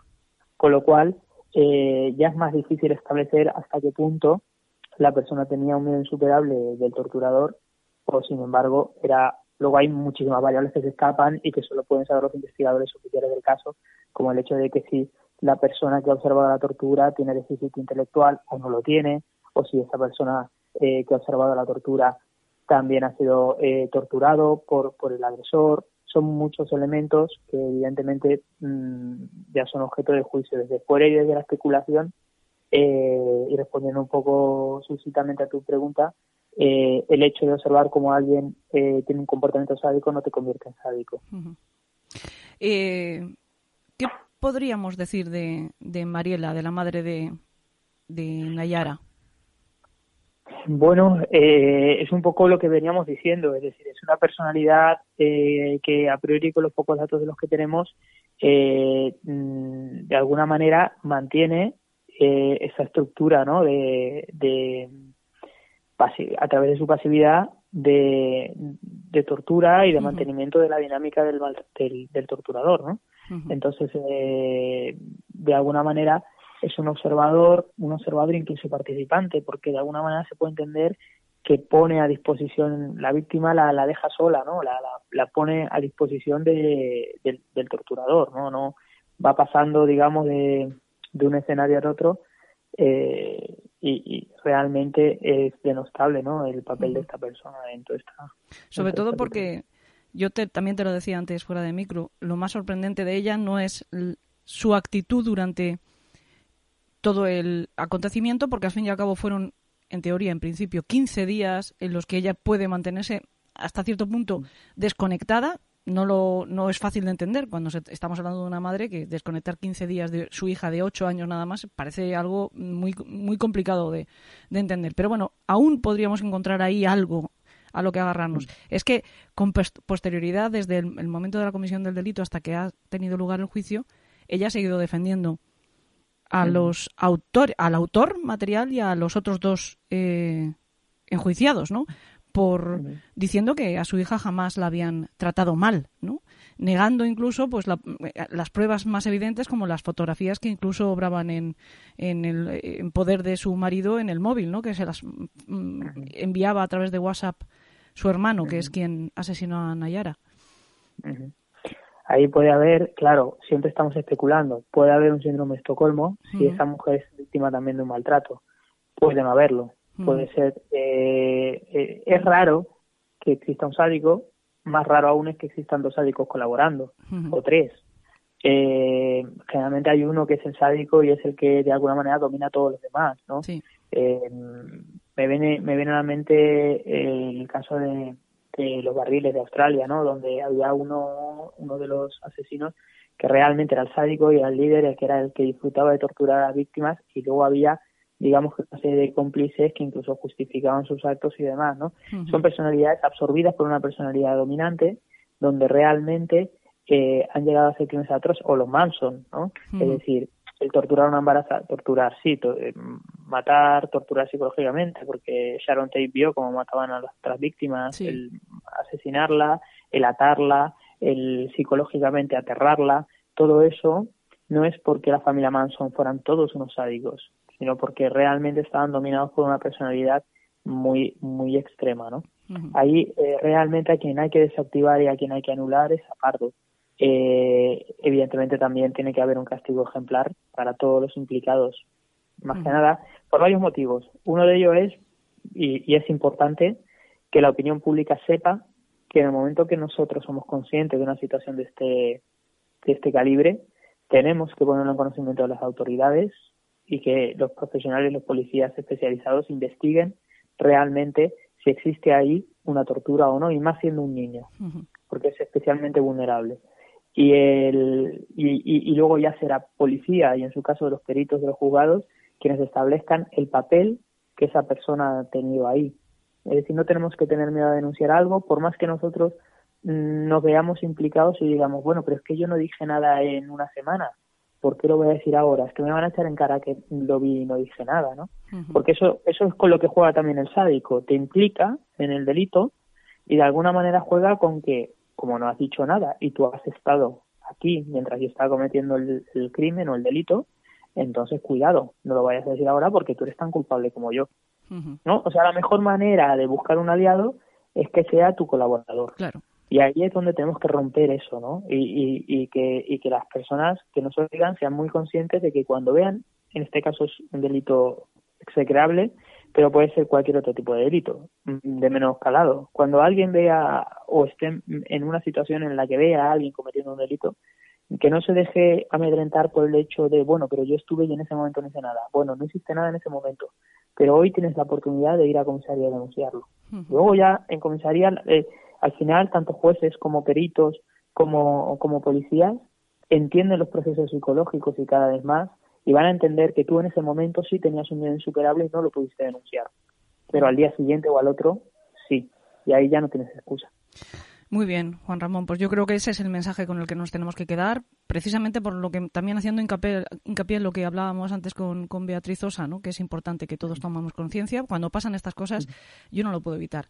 Yo siempre pienso que no es cuestión de criminalizar a la sociedad en general, pero sí es cuestión de que todos bueno, pues nos mm, pongamos un poco las pilas para ver lo que ocurre a nuestro alrededor, porque en el caso de Nayara, según parece, pues es una crónica de muerte anunciada.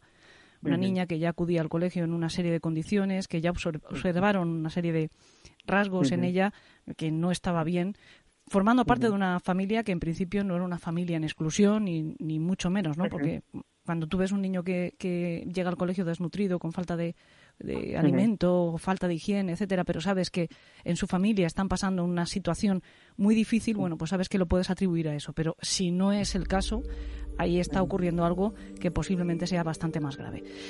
Juan Ramón, muchísimas gracias y bienvenido a la décima temporada de Elena en el País de los Horrores, que esta vez sí que ya empezamos de verdad. ¿eh? Muchas gracias y como siempre es un placer colaborar con vosotros. un beso muy grande. Bueno, un beso. Pues sí, sí. Llevamos 10 temporadas, cerca de 400 programas, lo que suponen más de 400 casos criminales. Y en mi caso particular, unos 24 años dedicándome a la crónica negra. Y seguimos sintiendo que se nos desgarra el alma ante determinados casos. Nunca nunca somos impasibles ante lo que contamos, eso está claro. Y además, espero que dure, que siempre tengamos esa sensibilidad, porque el día que no nos pase significará que estamos muertos, al menos por dentro, y desde luego nadie quiere eso.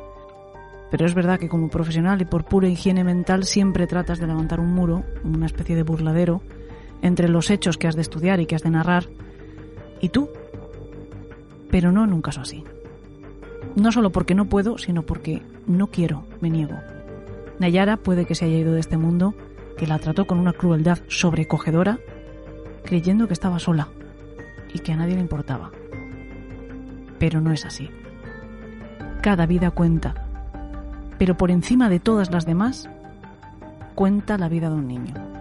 Qué vacío, qué absurdo suena ante unos hechos como estos reclamar que se haga justicia. No existe, no es posible, por crudo que sea el castigo que le puedan aplicar al asesino.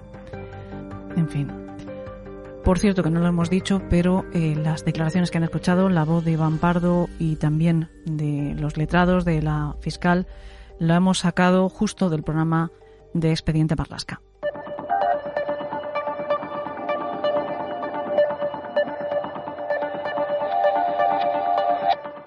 Bueno, vamos a cambiar de tercio, vamos a cambiarlo para recibir a un grande de la banda al que me temo que dimos demasiada cuerda la temporada pasada y se nos voló. Bueno, señores, albricias, por fin, que suenen tambores y trompetas. Damos la bienvenida a Juan José Sánchez Oro en el País de los Horrores. Momento, momento. Juanjo, bienvenido otra vez. Muchas gracias. el País de los Horrores. Los que, los que no tenemos mucho que, mostrar nos tenemos que hacer querer de alguna manera. Y esta es la única forma. Eso no es cierto y lo sabes, pero eh, lo hemos intentado, lo hemos intentado mucho por nuestra parte y por tu parte. Y no ha habido manera durante toda la temporada pasada de encajar de alguna forma nuestras agendas. Jolín, es que hemos pasado una pandemia, es que se nos olvida. Bueno, hemos pasado, estamos en ella. ¿Estamos en ella o se ha acabado? Esta es la gran pregunta. Son tiempos oscuros, son tiempos oscuros y complicados, tiempos agitados. Esta es la pregunta que nos vamos a plantear precisamente hoy con Juanjo Sánchez Oro. ¿Ha acabado la pandemia?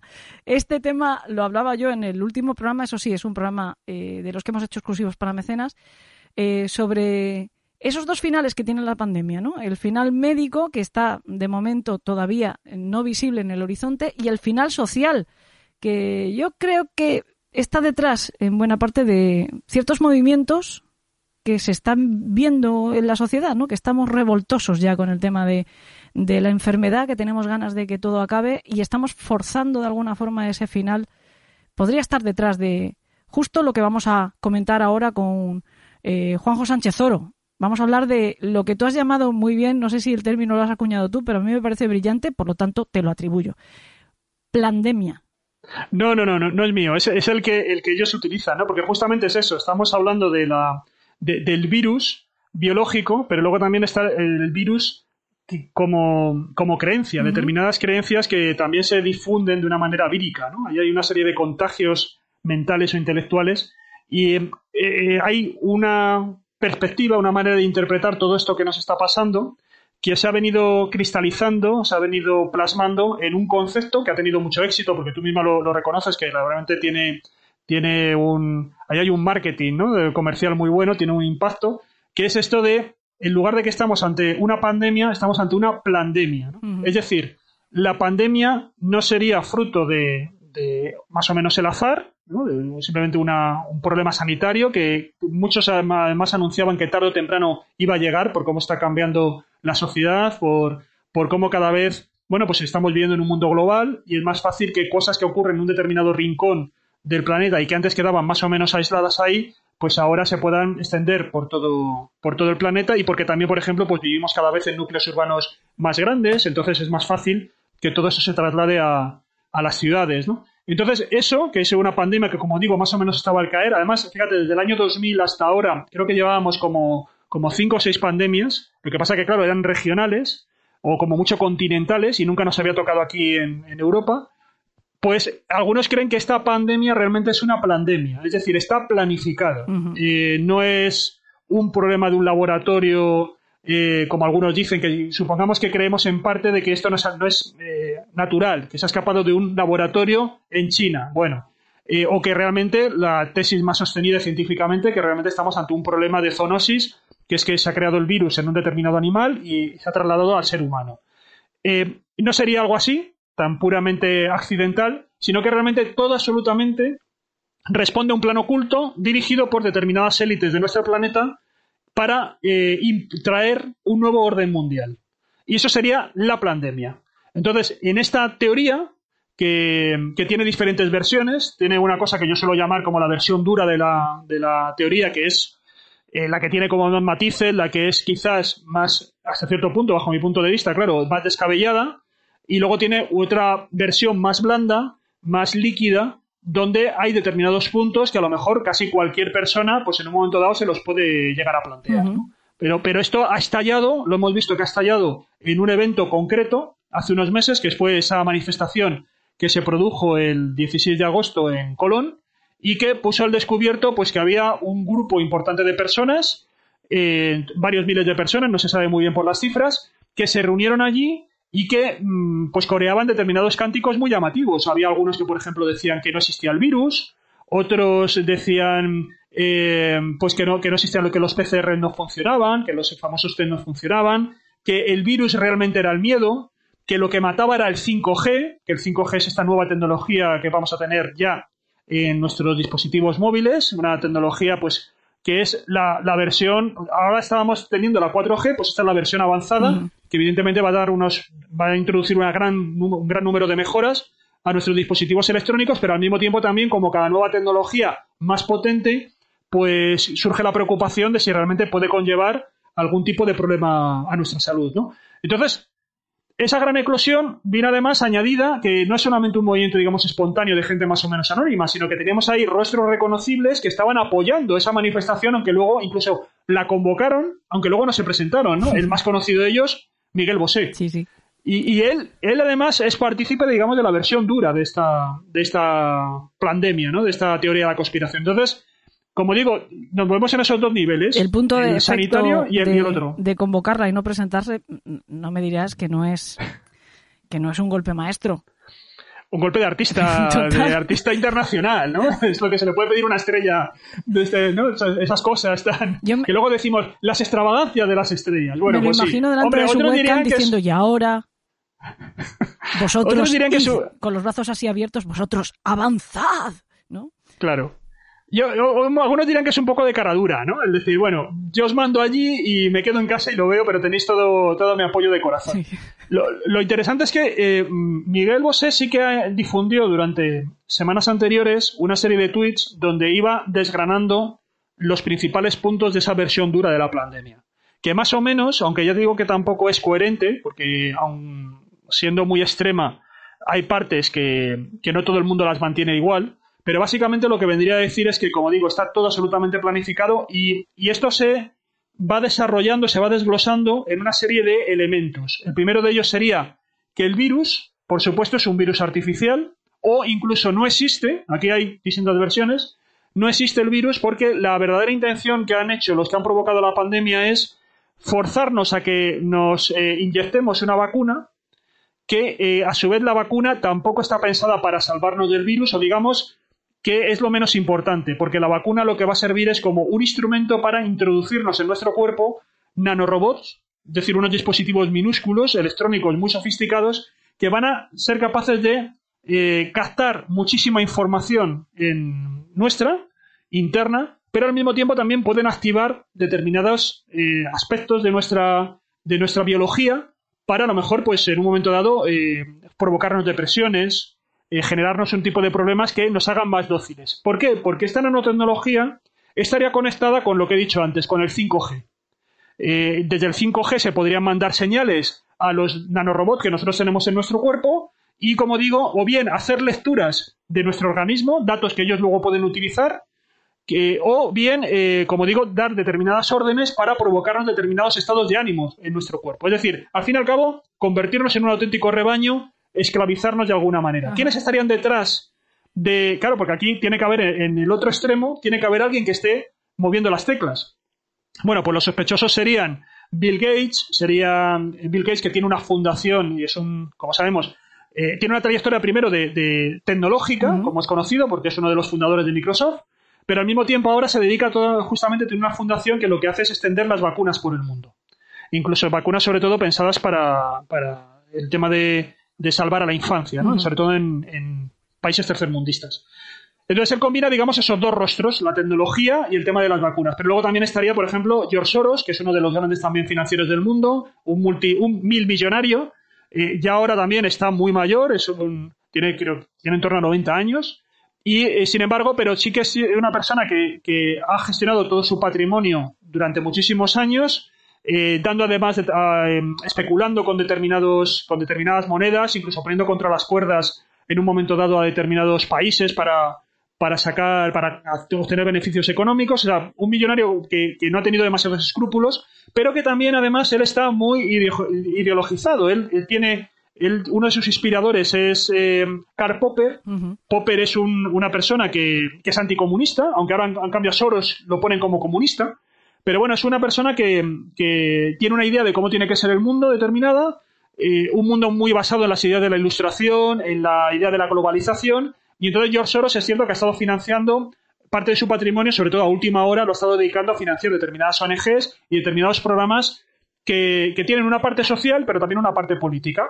Entonces, como él defiende unos determinados ideales que se contraponen a otros determinados ideales de otras personas, pues se ha, convertido también en una especie de enemigo público número uno internacional. Y, y al final sería un nuevo orden mundial donde, con la excusa de la pandemia, se nos restringen las libertades eh, todo precisamente ya lo estamos viendo un poco cómo se nos están restringiendo los movimientos, el confinamiento, etcétera, etcétera. Pero esas restricciones, como digo, no serían puramente sanitarias, sino que responden a esa finalidad de esclavizarnos y habrían venido para quedarse. Ya no va a haber una reversión de esas medidas, sino que vamos a, un, eh, a una especie de dictadura planetaria dominada por eh, las élites. Esa es la, versión dura del sistema. Otros también te dicen y matizan que al mismo tiempo el virus sería real, tendría gran capacidad de eh, letal porque lo que pretende es acabar con parte de la población porque también una de las cosas que dicen estos mm, ideólogos, ¿no? como digo Bill Gates o Soros, según eh, los teóricos de la conspiración, pues es que sobra gente y la mejor manera de, que, de acabar con la superpoblación mundial sería eh, utilizando un virus que aniquilara a, parte de la, de la gente, a parte de nuestra especie. Entonces, toda esta es la gran teoría, la gran teoría más, más rígida que personas como Miguel Bosé, por lo menos la estuvieron difundiendo abiertamente en, Twitter y muchos de los que se convocaron en Colón llevaban camisetas, gritaban consignas, llevaban carteles, luego también en sus propias cuentas de Facebook, porque esto fue también muy mediatizado a través de las redes sociales, ellos también iban divulgando ese tipo de consignas eh, que están asociadas a esta teoría dura de la pandemia. Lo que pasa es que suena haber hecho encajar argumentos de muchas novelas de ciencia ficción distópica con la realidad. Suena, han, han estado esperando su momento porque al final es un batiburrillo de todas las grandes conspiraciones, casi lo que nos has contado. El nuevo orden mundial, el convertirnos en robots, el... Llevamos oyendo eso, eh, no sé, mm, dos siglos aproximadamente. Sí, sí, sí, sí. Justo, mira, una, una, uno de los orígenes, digamos, de las teorías conspiraciones y del pensamiento conspirativo moderno es eh, cuando se produce la Revolución Francesa.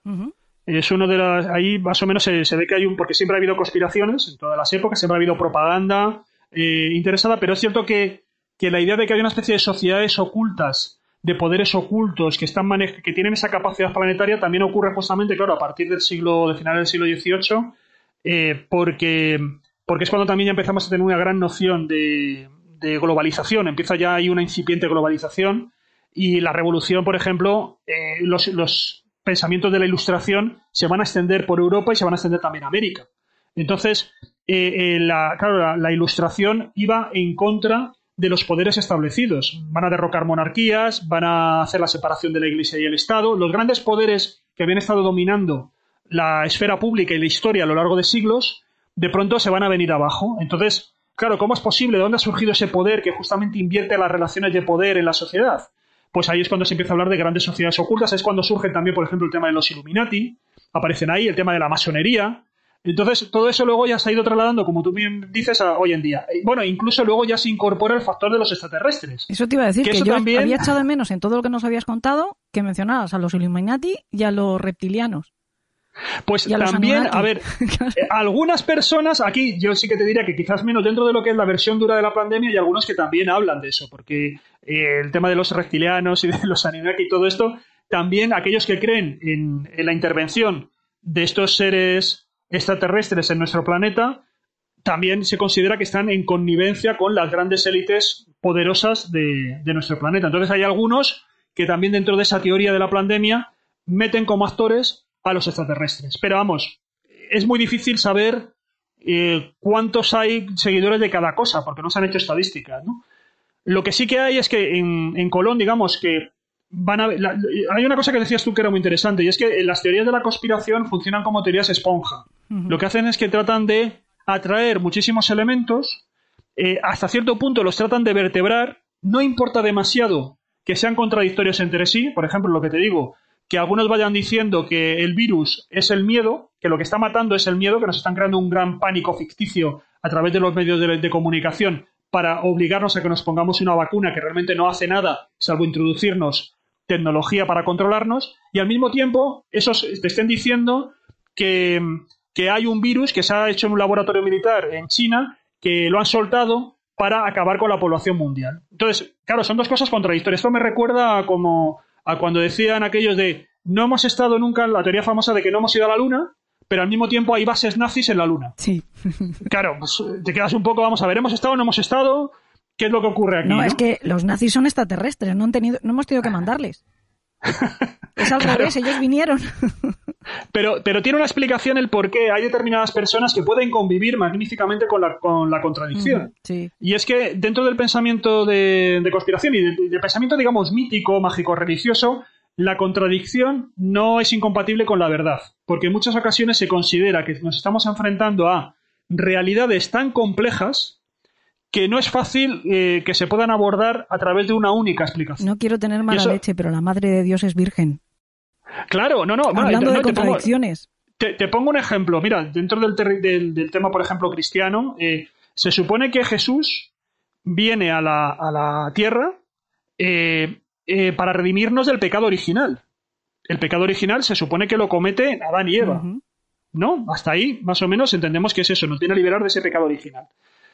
Bueno, hoy día incluso la Iglesia y la mayoría de los movimientos, ya no solamente católicos, sino evangélicos, hay, hay otros que no, pero la gran mayoría acepta la teoría de la evolución.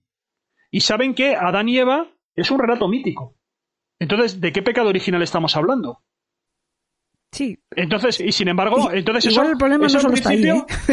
Claro, pero, pero, pero te pongo, quiero decir que, eso, es decir, ¿cómo entonces, claro, ahí ya vienen muchísimos teólogos y empiezan a desarrollar lo que ha sido un poco la caída de la humanidad, tal, tal, tal. Pero, pero si te vas un poco al hecho concreto de la, de la Biblia, si tú, claro, desmontas el tema de Adán y Eva, y, y sin embargo es muy fácil convivir con eso. No hablemos ya de la Santísima Trinidad. Es decir, uno puede convivir o de que haya errores mm, como lo que les pasaba a los judíos con el holocausto, ¿no? Eh, ¿Qué, está ocurriendo aquí? Gente que había cumplido perfectamente con, los mandatos de Yahvé, ¿por qué está sometida a esa prueba? Eh, ¿Cómo puede tolerar Yahvé tanto horror gratuito? Entonces, bueno, eh, es cierto que, tenemos explicaciones para todo y, como te digo, podemos convivir mejor de lo que parece con la contradicción. Porque muchas veces lo que hacemos es utilizar un pensamiento lateral en vez de afrontarlo así fríamente. ¿no? Y aquí lo que ocurre es eso. Eh, ¿Cuál es el fondo del asunto? Yo creo que, al final uno convive con la contradicción porque hay una base que es más emocional que racional, aunque necesita un mínimo de razonamiento para poder enfrentarte en el mundo. No puede ser solamente una especie de. Eh, salvo que estés en la pubertad, digamos, no puedes ir por ahí con las hormonas todo el día, ¿sabes? Sino que necesitas algún tipo, ¿sabes? de, de base a la que agarrarte, ¿no? Irracional. Pero es cierto que aquí lo que, lo que está ocurriendo, y yo sí que vi también en el movimiento de Colonia, en, el movimiento amplio de lo de la pandemia, es un grupo de gente que no te compra todo el paquete, pero sí que se encuentra desconcertada. Eh, está en un nivel de, de, que yo creo que también estamos muchos, ¿no? De preocupación, de, de no saber exactamente qué es lo que está pasando, de lo que es más grave aún, que estamos haciendo una serie de sacrificios, estamos cumpliendo con los sacrificios, es un poco lo que comentaba antes de los judíos con Yahvé, están siguiendo todos los mandatos y esto no se acaba, me está arruinando, estoy perdiendo familiares, está contagiándose gente de mi entorno, eh, he perdido ilusiones, he tenido que aplazar proyectos. Eh, todo esto realmente está mereciendo la pena porque los que están arriba no me da la sensación de que lo tengan controlado, más bien todo lo contrario. Encima parece como que están a sus cosas de muchas ocasiones por, las inercias políticas que, que venimos arrastrando también. Y claro, eso genera al final una sensación de indignación que cuando tú no recibes respuestas de que te las tiene que dar, además de que los pones en duda, pues te vas a aquellos otros donde por lo menos te permiten desahogarte. Que yo creo que lo que ocurre, y encima te van a escuchar, te van a coger y te tratan de dar una solución, que tú a lo mejor no la compras entera, pero por lo menos dicen, mira, estos por lo menos se están moviendo, están protestando, están saliendo a las calles, no, no se cruzan de brazos y quieren algo. No sé, Juanjo, pero a mí me da la sensación de que eh, valga la comparación porque tal vez sea un poco brutal, pero es como estar deprimido y acabar en una secta.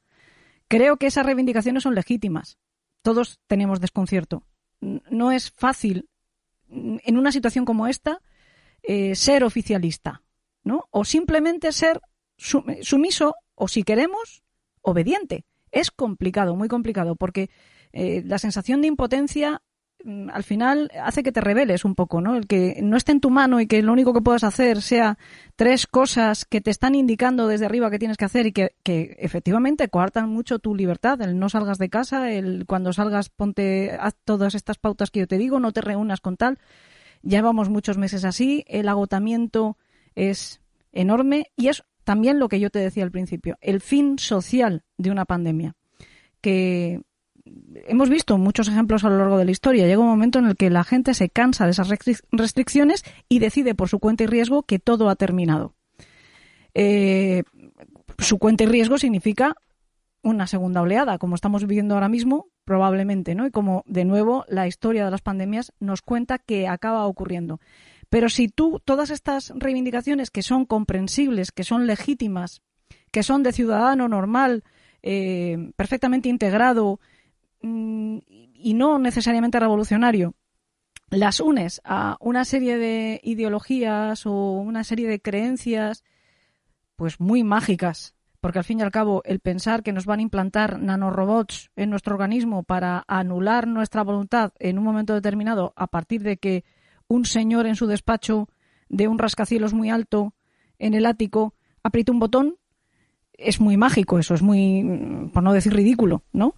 Eh, creo que pierdes absolutamente la razón que pudieras tener. O sea, yo estás, este grupo del que tú me estás hablando, inevitablemente todos compartimos algo con ellos, ¿no? Yo lo he mencionado también alguna vez en el, podcast. Hemos vivido y estamos viviendo algunas normas que aún aceptándolas, porque tampoco es cuestión de, de ir haciendo el rebelde por ahí, son completamente absurdas. Sí, yo, yo estoy de acuerdo contigo. Eh, eh, en, el mundo de las creencias, em, y trasladando también, fíjate, justo un poco al tema un poco médico, deberíamos hablar también de dosis, ¿no? O de grados. es decir, tú te puedes comer 10 langostinos y disfrutas. Si te comes 100, tienes un problema de salud, ¿no? Pues aquí ocurre lo mismo. Hay una serie de... Es una cuestión de que en un momento dado determinadas creencias llevadas a un determinado extremo pueden ser eh, venenosas y ocurre como tú me bien señalabas. Yo recuerdo también, fíjate, en los años 80, además en la zona de mi barrio, yo vivía en un barrio de, Madrid, del sur de Madrid, donde ahí dio muy duro el tema de la droga. Y recuerdo que había determinados grupos eh, que tenían centros de desintoxicación, pero detrás de ellos había una secta destructiva. Sí. Entonces, te cambiaban, digamos, te salías de las drogas, pero te metías en otra droga. Sí. Eh, cambiaban la, la, droga de la heroína por determinadas creencias eh, radicales que también te encadenaban. Entonces es cierto que, como tú decías, está el peligro de que por, por no quererte una determinada cosa y, no encadenarte o no sentirte reo de determinadas medidas que no terminas de entender muy bien, resulta que acabas esclavizado en otras creencias, cambias unas cadenas por otras. Y esto es cierto que puede ocurrir.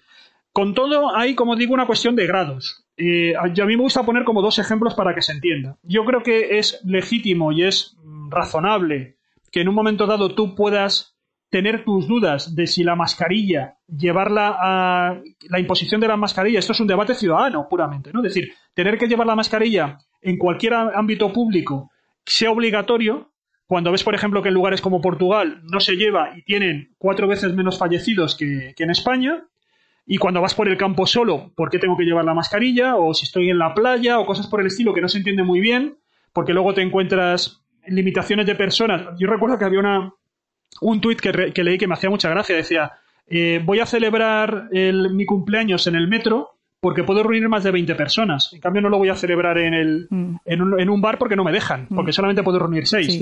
Bueno, yo creo que el ejemplo que yo he puesto siempre. Al principio de todo, no podían ir dos personas en un mismo coche, aunque esa persona fuera tu pareja con la que te acostabas por la noche. Exacto. Mm. Claro, por eso digo que hay un montón de cosas, porque evidentemente todo esto se ha hecho sobre la marcha, eh, se ha hecho de una manera vertiginosa. Eh, y claro, se trata, al fin y al cabo de lo que se trata es de reducir el número de interacciones, no porque el riesgo está ahí, pero se trata de reducir el número de interacciones y evidentemente al mismo tiempo pues tienes que hay contradicciones obvias como esta que te digo, ¿no? Vagones de metro hasta arriba mm. y sin embargo seis personas en una terraza y sin fumar, o sea... Porque la línea roja hay que ponerla en algún sitio, entonces si empezamos a, poner normas sobre cómo usamos la mascarilla, que era como estaba al principio, ¿no? Tienes que ponerte la mascarilla cuando vayas a entrar a un lugar público, pues al final se te olvida, lo dejas, pasas pues mira, usamos la mascarilla siempre y se acabó. Exacto, sí, sí, han tirado por la calle de medio. Yo, yo, eso lo entiendo. Entonces, eh, claro, evidentemente el que tiene un, un restaurante dice, vamos a ver, explíqueme qué hago. ¿Reparto, ¿Reparto la comida en el vagón? Porque en el vagón sí que puedo repartir. O sea, reparto las cañas en el vagón de tren, de metro, porque puedo, tengo 100 personas, en cambio en mi terraza no puedo. ¿no? Entonces, yo eso lo entiendo. Ese es un debate, como digo, que entra dentro de Ciudadano, entra dentro del desconcierto de los gobernantes, de, como tú dices, intentar poner controles a veces muy absurdos y contradictorios entre sí. Pero hay un salto, que es el que ya uno entra en la conspiración, que es cuando piensa que esa mascarilla ya no está hecha con no te la imponen con un fin sanitario para reducir, como digo, los riesgos y las interacciones, sino que te la imponen como un bozal para acabar con tu libertad de expresión. Sino, entonces, ese salto ya entramos en la conspiración. Otro nivel también donde se ve claramente el salto de algo que puede generar discusión pública legítima a una conspiración, una conspiración extrema, es las vacunas. Si tú no te quieres poner la vacuna o dudas de ponerte la vacuna porque sabes que ahora mismo se está haciendo con carácter de urgencia y en cambio el resto de vacunas pues llevan unos plazos que ahora mismo se están acelerando súbitamente por la situación de alarma generalizada, pues yo puedo entender que, la que mucha gente, como digo, tenga una inquietud y eh, a no ser que lo tenga muy claro, no le quede más remedio, pues a lo mejor mm, prefiere dejar un tiempo, que transcurra un tiempo antes de ponerse la nueva vacuna que salga del coronavirus, sobre todo a lo mejor las primeras. Pero de eso a creer que la vacuna realmente no tiene ninguna finalidad sanitaria, sino que lo que se pretende es inocularte un nanorobot, ahí es donde entramos en la conspiración. O sea, es donde ya no tiene ningún sentido y que encima te lo mezclen con el 5G tal y cual, ¿no? Entonces, como digo, hay grados. Y seguramente, tanto de un perfil como de otro, había gente en Colón. Y por eso, claro, luego cuando hablas con ellos, eh, dicen, no, yo no tengo nada que ver con esta gente. Eso que tú me estás contando no tiene nada que ver conmigo. Pero claro, todo se mezcla sobremanera y es cierto que a veces pagan justos por, pecadores, ¿no? Porque también hay determinado interés en estigmatizar a la gente que protesta igual que ocurre en política, ¿no? Que de pronto a todos los hacen fachas o a todos los hacen rojos, ¿no? Mm. Porque la simplificación eh, ayuda precisamente a, eso, a polarizar, ¿no? Y aquí también ha ocurrido, y de, una manera yo creo que también injusta, muchas personas que protestaban en Colón, que no, no tenían otro sitio donde acudir, pues también se las ha hecho como cómplices del pensamiento pandémico cuando seguramente estaban en esos estratos inferiores que estamos comentando de simplemente gente que quiere saber si el esfuerzo merece la pena y que tiene muchas dudas. También te digo que, no acabo de entender que si tú crees que existe el virus y por lo tanto no eres negacionista de la, de la pandemia, sino que estás en contra de determinadas medidas o estás en contra... Bien, esto, esto que estamos diciendo que es una forma de pensamiento que podemos llegar a compartir. No entiendo que te arriesgues y que arriesgues a otros acudiendo a, un, a una reunión masiva si crees que existe el virus. O sea, eso también es una contradicción, con lo cual no sé yo si todos los que estaban en esa manifestación, no sé, no son realmente negacionistas. No, había, hombre, había, es decir, eh, había mucha gente eh, que sí que iba con la mascarilla, gente que decía, oye, voy a ir con estos para ver si ellos tienen alguna respuesta, ¿sabes? Eh, es decir, había, como te digo, hay muchos perfiles. A mí no me gusta meterlos todos en el mismo saco. Sí que te digo que, por ejemplo, los que organizaban, en este caso lo de Colón, pero que son también los que están un poco abanderando todo este movimiento en redes sociales, porque todo esto nace en redes sociales, sí que tienen un perfil claro. O sea, yo distingo dos grandes grupos en esa parte más dirigente, porque estamos hablando de una, de una parte que son, como digo, gente eh, enojada, eh, que bueno, que lo mismo te acude aquí que te puede acudir a otro sitio, y ya está, que eso sí que serían, digamos, espontáneos, sobrevenidos a partir del coronavirus, ¿no? de lo que estamos viviendo. Pero hay grupos que ya estaban antes del coronavirus que eran grupos de personas que ya estaban tratando de colocar determinadas ideas y que ahora, claro, han encontrado el río revuelto perfecto para ellos convertirse en pescadores. Entonces, estos sí que ya son em, ideas que, permanentemente ya estaban, ya existían. O sea, que ya, ya vienen con carrerilla y, como digo, son anteriores a, febrero. Y ahí yo distingo dos grupos. Uno que serían personas que están vinculadas al colectivo amplio, amplísimo, de, de medicinas alternativas, donde también hay muchos matices, pues desde homeopatías al yoga, ¿sabes? Y que muchos de ellos eran, son los que precisamente leyeron, o sea, pidieron, pidieron directamente el permiso para hacer la manifestación de, Colón, leyeron el comunicado y estaban, como digo, liderando realmente el, encuentro, ¿no? Todo ese, esa manifestación. ¿Esta gente qué es lo que está ocurriendo? Pues que durante los últimos meses, durante aproximadamente el último año, tanto el Ministerio de Sanidad como el Ministerio de Ciencia les han ido dando muy duro. Eh, yo no sé si recordarás, pero se han ido publicando una serie de, listas de pseudociencias porque se ha pedido que cualquier persona, cualquier terapia que se quiera ejercer dentro de, España, digamos, bajo el amparo de lo público, pues eh, tiene que justificar científicamente su eficacia terapéutica. Y entonces el, Ministerio de Ciencia y el Ministerio de Sanidad, de una manera conjunta, han estado publicando una serie de listas donde se han ido analizando, eh, creo que en torno a unas 70 terapias alternativas para ver si tenían respaldo académico o no.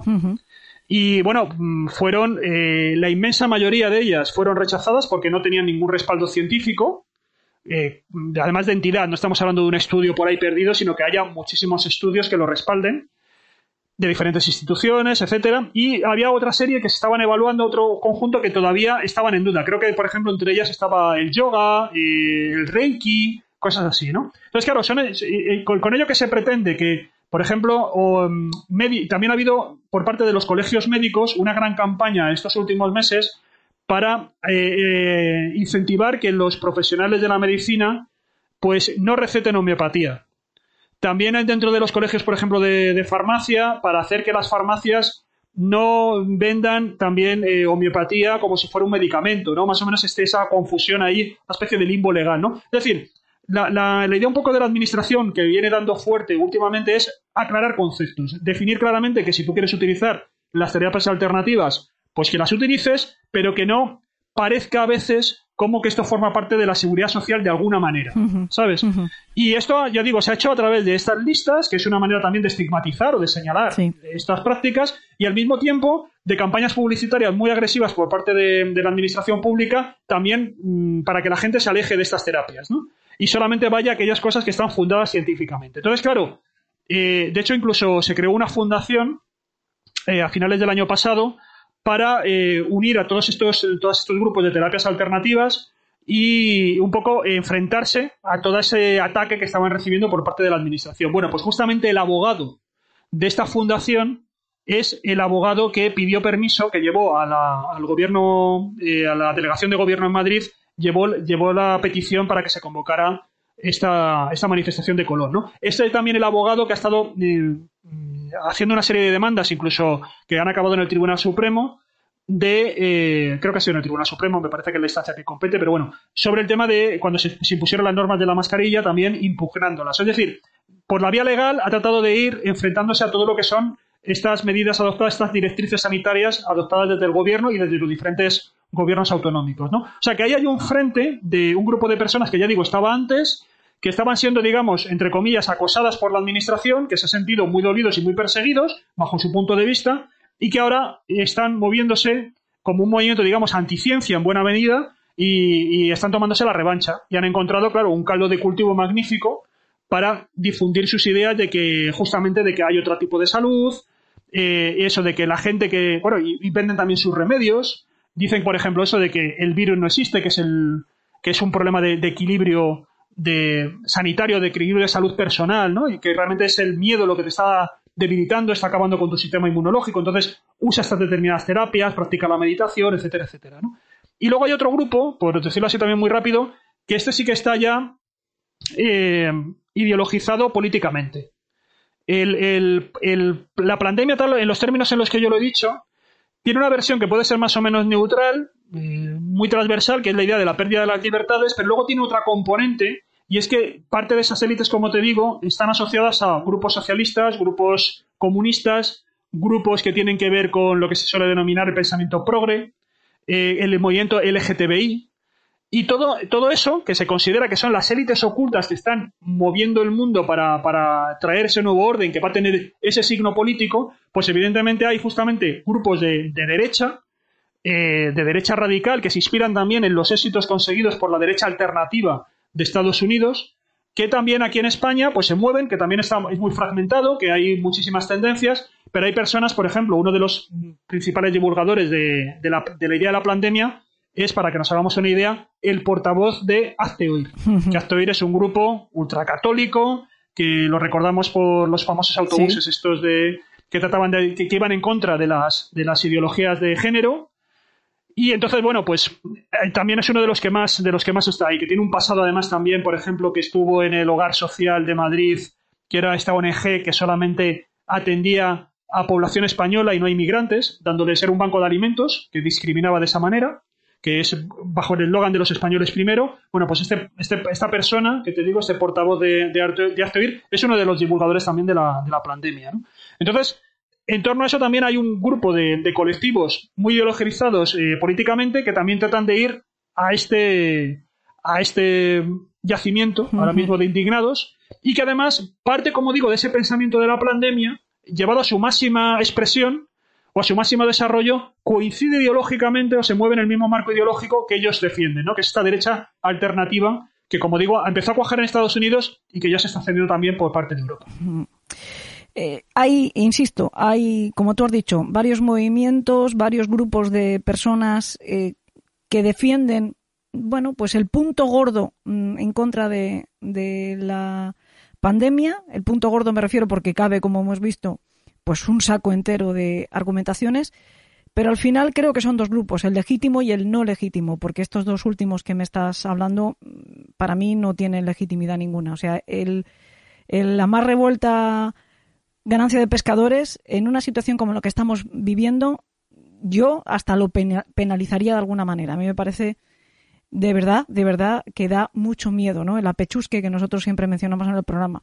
Incluso lo que me estabas diciendo antes de las medicinas alternativas, a mí me parece respetable cualquier práctica, no cuando estamos hablando de poner en peligro vidas. A mí no me pueden decir que la población a la que más ha azotado esta, el COVID, ¿no? esta enfermedad, que es la población de mayores, eh, se pongan a meditar, los abuelos en una residencia, o que sea el miedo eh, lo que ha acabado con sus vidas, cuando mm, muchos de ellos ni siquiera se han, se han enterado de que había comenzado eh, este, este problemón de, de, salud internacional, ¿no? Eh, simplemente, pues, bueno, pues ha acabado con sus vidas eh, casi sin que se dieran cuenta. Todo eso a mí me parece bastante terrorífico, insisto. Y al final, sí, yo, dime, dime. no, no, yo estoy de acuerdo. O sea, yo creo que, que hay un hay un punto de, de actitudes infames e inmorales. Sí, absolutamente. Eh, eh, hay gente muy responsable, o sea, yo conozco y tú también conocerás, pues gente que, cree y que practica las terapias alternativas, que, de una manera muy responsable sabe cuál es el límite de esa terapia alternativa y sabe que con el Reiki no te va a curar un cáncer, te va a generar a lo mejor un determinado bienestar, por, por mil razones que luego podemos discutir, o que si tú haces meditación, pues consigues también tener un estado de ánimo mejor, pero sabe que con, la, con el yoga no te va a curar tampoco un cáncer. Es decir, hay gente que que sabe hasta dónde da de sí esa terapia alternativa. No te trata de vender gato por liebre. Y, aquí ocurre lo mismo. Lo que sí que es cierto que lo que te comento, este tipo de dos grupos, que evidentemente también estoy tienes que simplificar, ¿no? Pero lo que interesa es que son grupos que ya estaban antes. Sí, sí, sí, sí, Eso es importante. Por eso he dicho eh, Hemos hablado de estos, de, un grupo de gente que, que, ahora mismo se ha encontrado en una situación eh, superada, como nos hemos superado yo creo que todos, y que, bueno, pues algunos lo tratamos de llevar de una determinada manera, otros lo tratan de llevar, y es perfectamente razonable que podamos entenderlos y podamos empatizar, ¿no? Mm. Eh, hay que ver luego a ver dónde acaban, ¿no? Y los riesgos que hay. Pero claro, lo que tú decías, que haya ya estos hombres, estos grupos que tienen la caña, mm.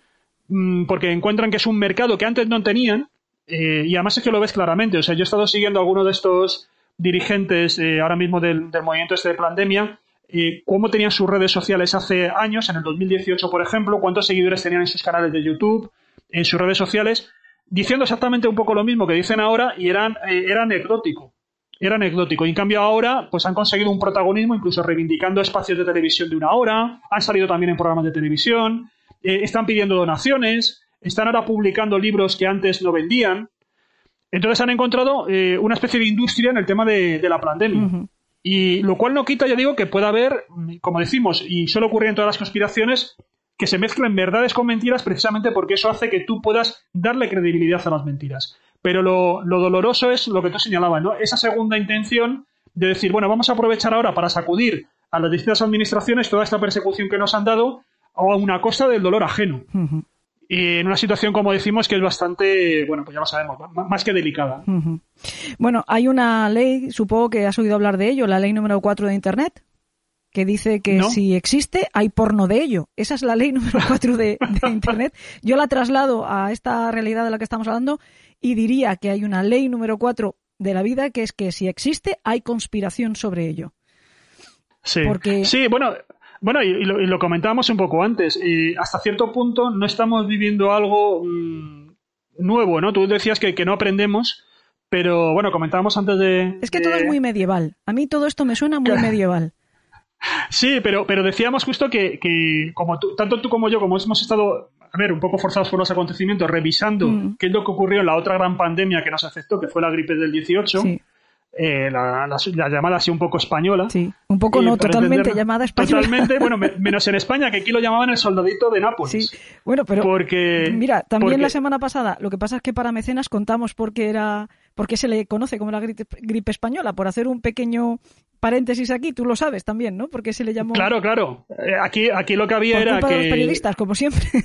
Bueno, en este caso por, por cumplir con su deber, o sea, es decir, porque en el resto de Europa estaban. Eh, bueno, en el resto de Europa, el resto del mundo estaba todavía la, la, Primera Guerra Mundial, que entonces era la Gran Guerra, todavía, claro, no sabían que iba a haber una segunda, se estaba dando la Gran Guerra y entonces había. Eh, los medios de comunicación estaban siendo censurados. Sí. Y en cambio en España había libertad de prensa, de aquella manera. Porque éramos neutrales en la guerra, no participamos. Exactamente, exactamente. ¿Ves? Ahí también nosotros nos aprovechamos porque un poco dábamos servicios a los dos bandos. Y para la economía vino muy bien. Bueno, pues eh, es cierto, y, salió, salió aquí la gripe y fue el nombre que tuvo, aunque seguramente todo parece indicar que nació en los Estados Unidos. Es un poco de las mm, hipótesis más consolidadas. ¿no? Pero, pero es cierto que en torno justamente a esta idea, aquí en España, en cambio, se le llamó el soldito, el soldadito de Nápoles, porque había una canción que además está en internet, se puede escuchar, una canción que, se puso de moda como las canciones del verano, digamos, eh, pues se puso muy muy de moda y era muy pegadiza. Entonces decían que era mm, que la gripe era igual que el soldadito español porque era muy pegadiza también. Y entonces ahí, de el soldadito, perdón, de, Nápoles. Y entonces era, esa es como se, denominó, y de hecho hay muchos, muchas caricaturas en la, prensa de la época que aparece un soldado, así como a la italiana y tal, pues mm, pisando por, un mapa de España, ¿no? Y cosas así. Pero es interesante porque también en esa época surgieron también pensamiento conspiranoico. Eh, yo he estado repasando prensa de la época y, por ejemplo, en, Estados Unidos, además hace poco salió un artículo académico muy, muy interesante, muy pormenorizado, surgió justamente también una liga eh, anti-mascarilla en San Francisco, en California. Y esa liga, lo que, los argumentos que escribía eran muy parecidos a los que se están escuchando hoy en día. Es decir, no, la pandemia completa, pero sí el hecho de que el imponer la, mascarilla no era nada más que un intento de acabar con las libertades de los ciudadanos, que en esa misma liga había médicos que la desaconsejaban porque decían que eso era pernicioso también porque mm, provocaba eh, problemas de respiración, que no todo el mundo la, debería llevar. Eh, había abogados que, como digo, estuvieron promoviendo determinadas demandas porque lo mismo pensaban que eso era una manera que no se podía que el Estado no tenía por qué meterse en una cosa tan privada como ponerse la mascarilla yo y o no es decir argumentos que ahora mismo también los estamos escuchando entre los antimascarilla que hay en España o en el resto del mundo y, eso ocurrió cuando se produjo la segunda ola que es un poco también lo que nos está ocurriendo ahora yo fíjate que yo me acuerdo cuando estábamos en, en primavera que todo el mundo decía qué es lo que pasa con las mascarillas ¿Por qué no hay mascarillas? ¿Quién se las está quedando? ¿Te acuerdas que incluso hubo se requisaron determinados alijos de mascarillas que tenía gente por ahí? ¿Por qué no las están distribuyendo? Queremos mascarillas, queremos mascarillas. Y ahora que ya tenemos mascarillas, es la conspiración de la mascarilla. ¿Por qué quieren que nos pongamos la mascarilla? ¿Qué es lo que pretenden?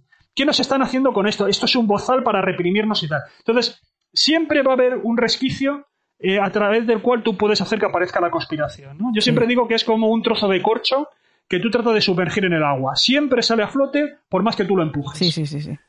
Y, en, el, en, el, caso también este de la gripe del 18, pues hubo también muchos rumores y bulos diciendo que esto realmente era una conspiración hecha por los farmacéuticos. Ahora decimos las farmacéuticas, ¿no? Pero entonces eran los farmacéuticos porque eran los boticarios que tenían que hacer recetas magistrales para eh, curar o, prevenir también la, la gripe. Entonces, había prensa y había caricaturas diciendo que, bueno, que estaban forrando, que esto realmente se lo habían inventado esta gente, extendiendo este miedo para, vender sus recetas, sus recetas magistrales. E incluso, en el contexto de la Gran Guerra, eh, claro, como allí se empezó, en la Gran Guerra fue donde hubo también la, de las primeras veces donde a gran escala se empezó a utilizar la guerra química, pues eh, por el famoso gas mostaza, ¿no? Que tanto daño hacía las trincheras, pues se pensó también que esto había sido una creación de los alemanes mm, para dar un poco su coletazo final a ver si podían superar el problema que tenían de que estaban perdiendo eh, la, guerra, ¿no? Cuando precisamente uno de los bandos más dañados por la gripe fue precisamente el bando alemán y eso fue uno de los factores que ayudó a que claudicaran y que seguramente la guerra acabara antes de lo previsto, aunque ya habían desembarcado los norteamericanos y tal,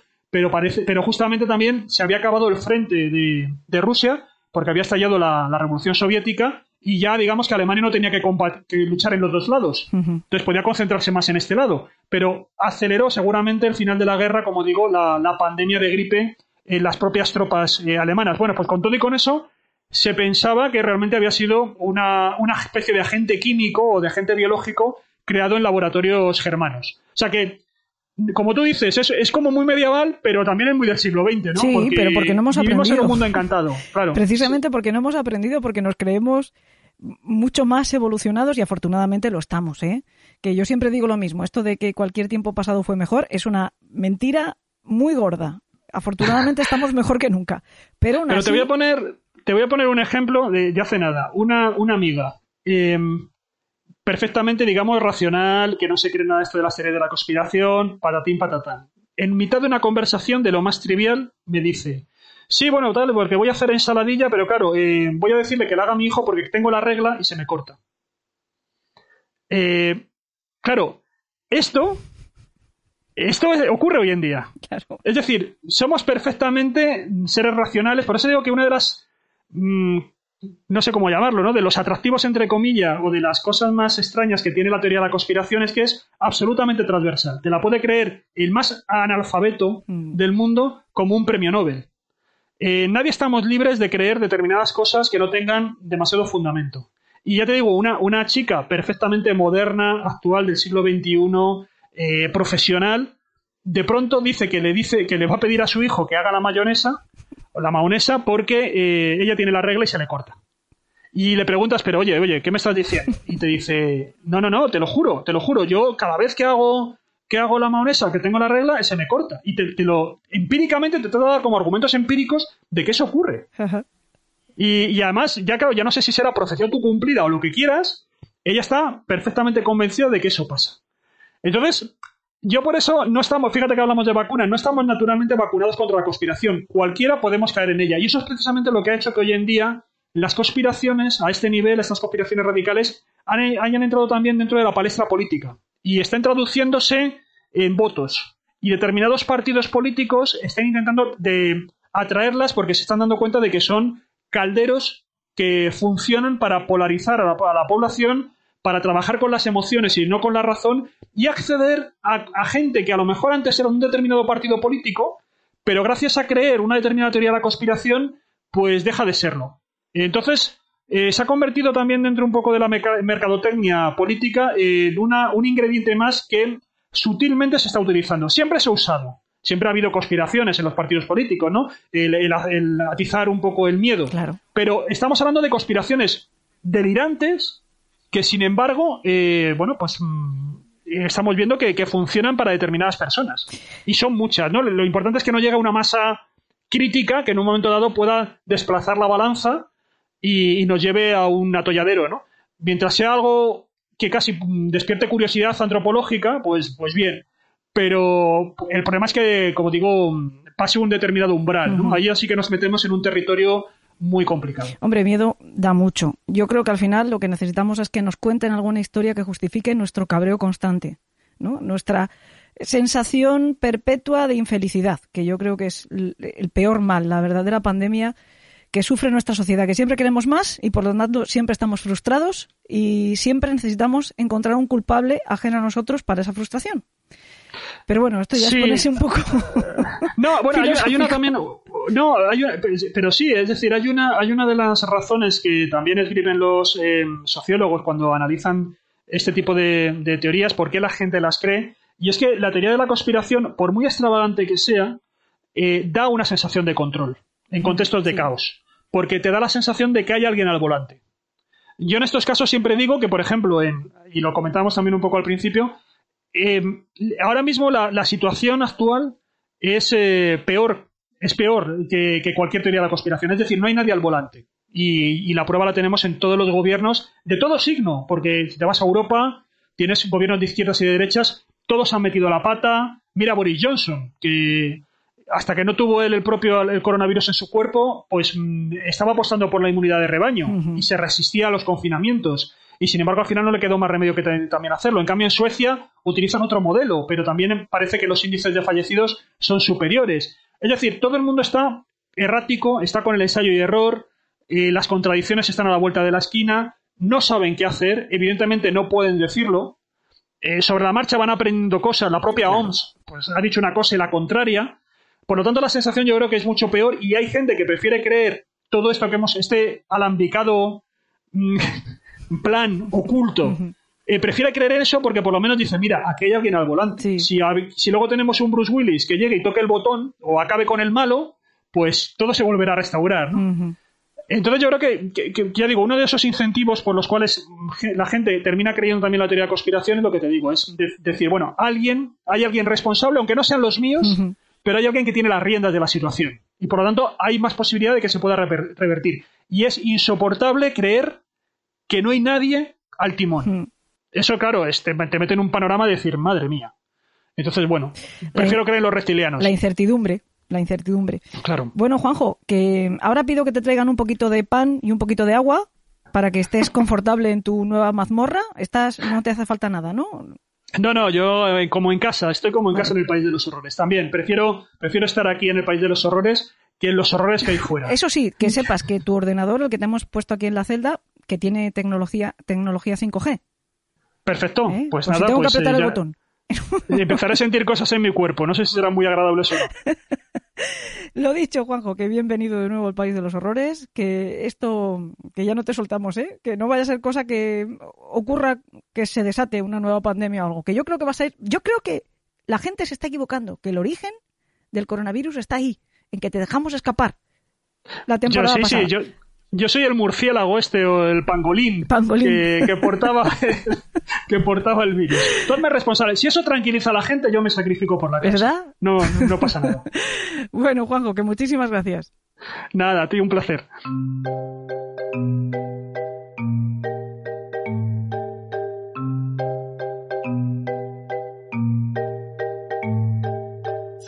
Hace algún tiempo les ofrecimos en nuestro Club de los Marineros Muertos un cuento, una preciosidad de relato, como todos los que hace Miguel Salas, llamado Polaridad. Pero lo que no les explicamos es la historia que hay detrás de su creación. Hoy lo hemos querido reeditar para dedicárselo con todo nuestro amor a Nayara y a todos los niños que están sintiendo el dolor y el terror del maltrato. Miguel se lo escribió a una de sus alumnas que estaba sufriendo ese trance y con él quiso darle una hermosa luz.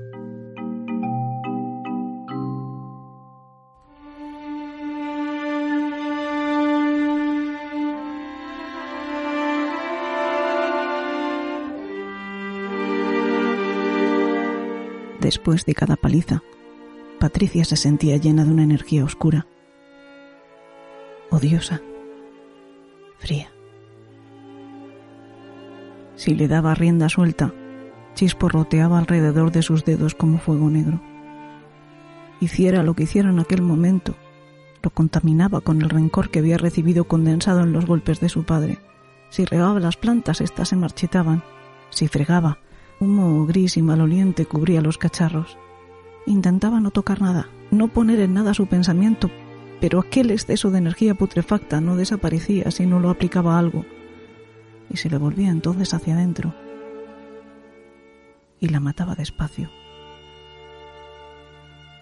Para darle salida tras las tundas, se iba al parque y tocaba con la punta del índice en los brotes de hierba, y los agostaba con aquel fuego enervante que la llenaba. Atardecer, mientras quemaba las flores que habían crecido bajo un gran castaño, un gorrión se chocó contra el tronco del árbol y cayó a sus pies. Patricia comprendió por la posición del cuello que el pájaro estaba muerto. Y desde lo más profundo de su corazón se compadeció de él.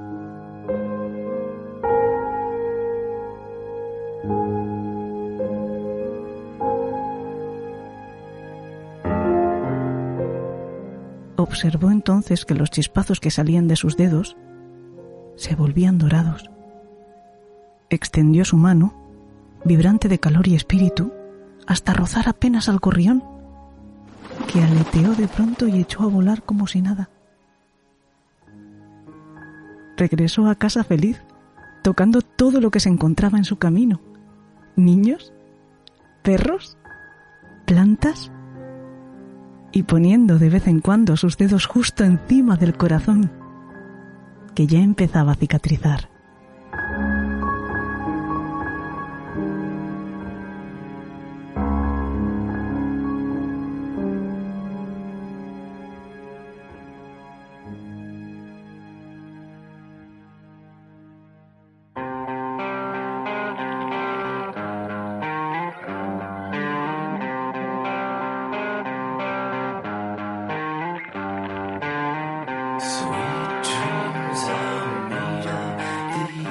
Ojalá, ojalá todo fuera como en esta belleza de relato de Miguel Salas, que todo el daño que reciben los niños, que todo el daño que reciben las personas maltratadas pudiera revertirse en luz sanadora.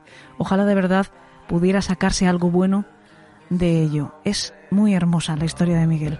Quiero darles las gracias por llegar con nosotros hasta aquí. Cuando digo con nosotros me refiero al propio Miguel Salas, a Beatriz Osa, a Juan Ramón Pereira, a Juanjo Sánchez Oro, que han intervenido en el programa de hoy, a los chicos de Yes We Cast, en especial a Alberto Espinosa, que ha conseguido que suene así de bien. Un abrazo muy, muy agradecido a todos nuestros mecenas que nos sostienen y que nos permiten soñar con ser un poquito más grandes cada semana. Les estamos preparando ya el programa que les ofreceremos a la próxima, que como les he anunciado antes, vamos a contarles otro espanto nacional, el crimen de Piedras Blancas. Y también, se lo prometo, ya estoy trabajando en el guion del próximo episodio de Dalia Negra, que yo sé que les tenemos en ascuas y que ustedes me lo reclaman mucho y que es culpa mía porque me falta tiempo para organizar toda la información de lo que queremos contarles del caso, pero les prometo que no pasará del siguiente programa exclusivo para ustedes. Y los demás, los que todavía no son nuestros mecenas, recuerden que solo cuesta un euro y medio al mes y que no tiene ninguna obligación de permanencia y que les dará acceso a más de 40 programas que son solo ahora mismo para quienes nos brindan su apoyo económico, incluidas las series Deep Web y la mencionada Dalia Negra. Pero lo más importante de todo, se conviertan o no en nuestros mecenas, es que vuelvan la semana que viene y que traigan amigos. Hasta entonces que tengan dulces sueños.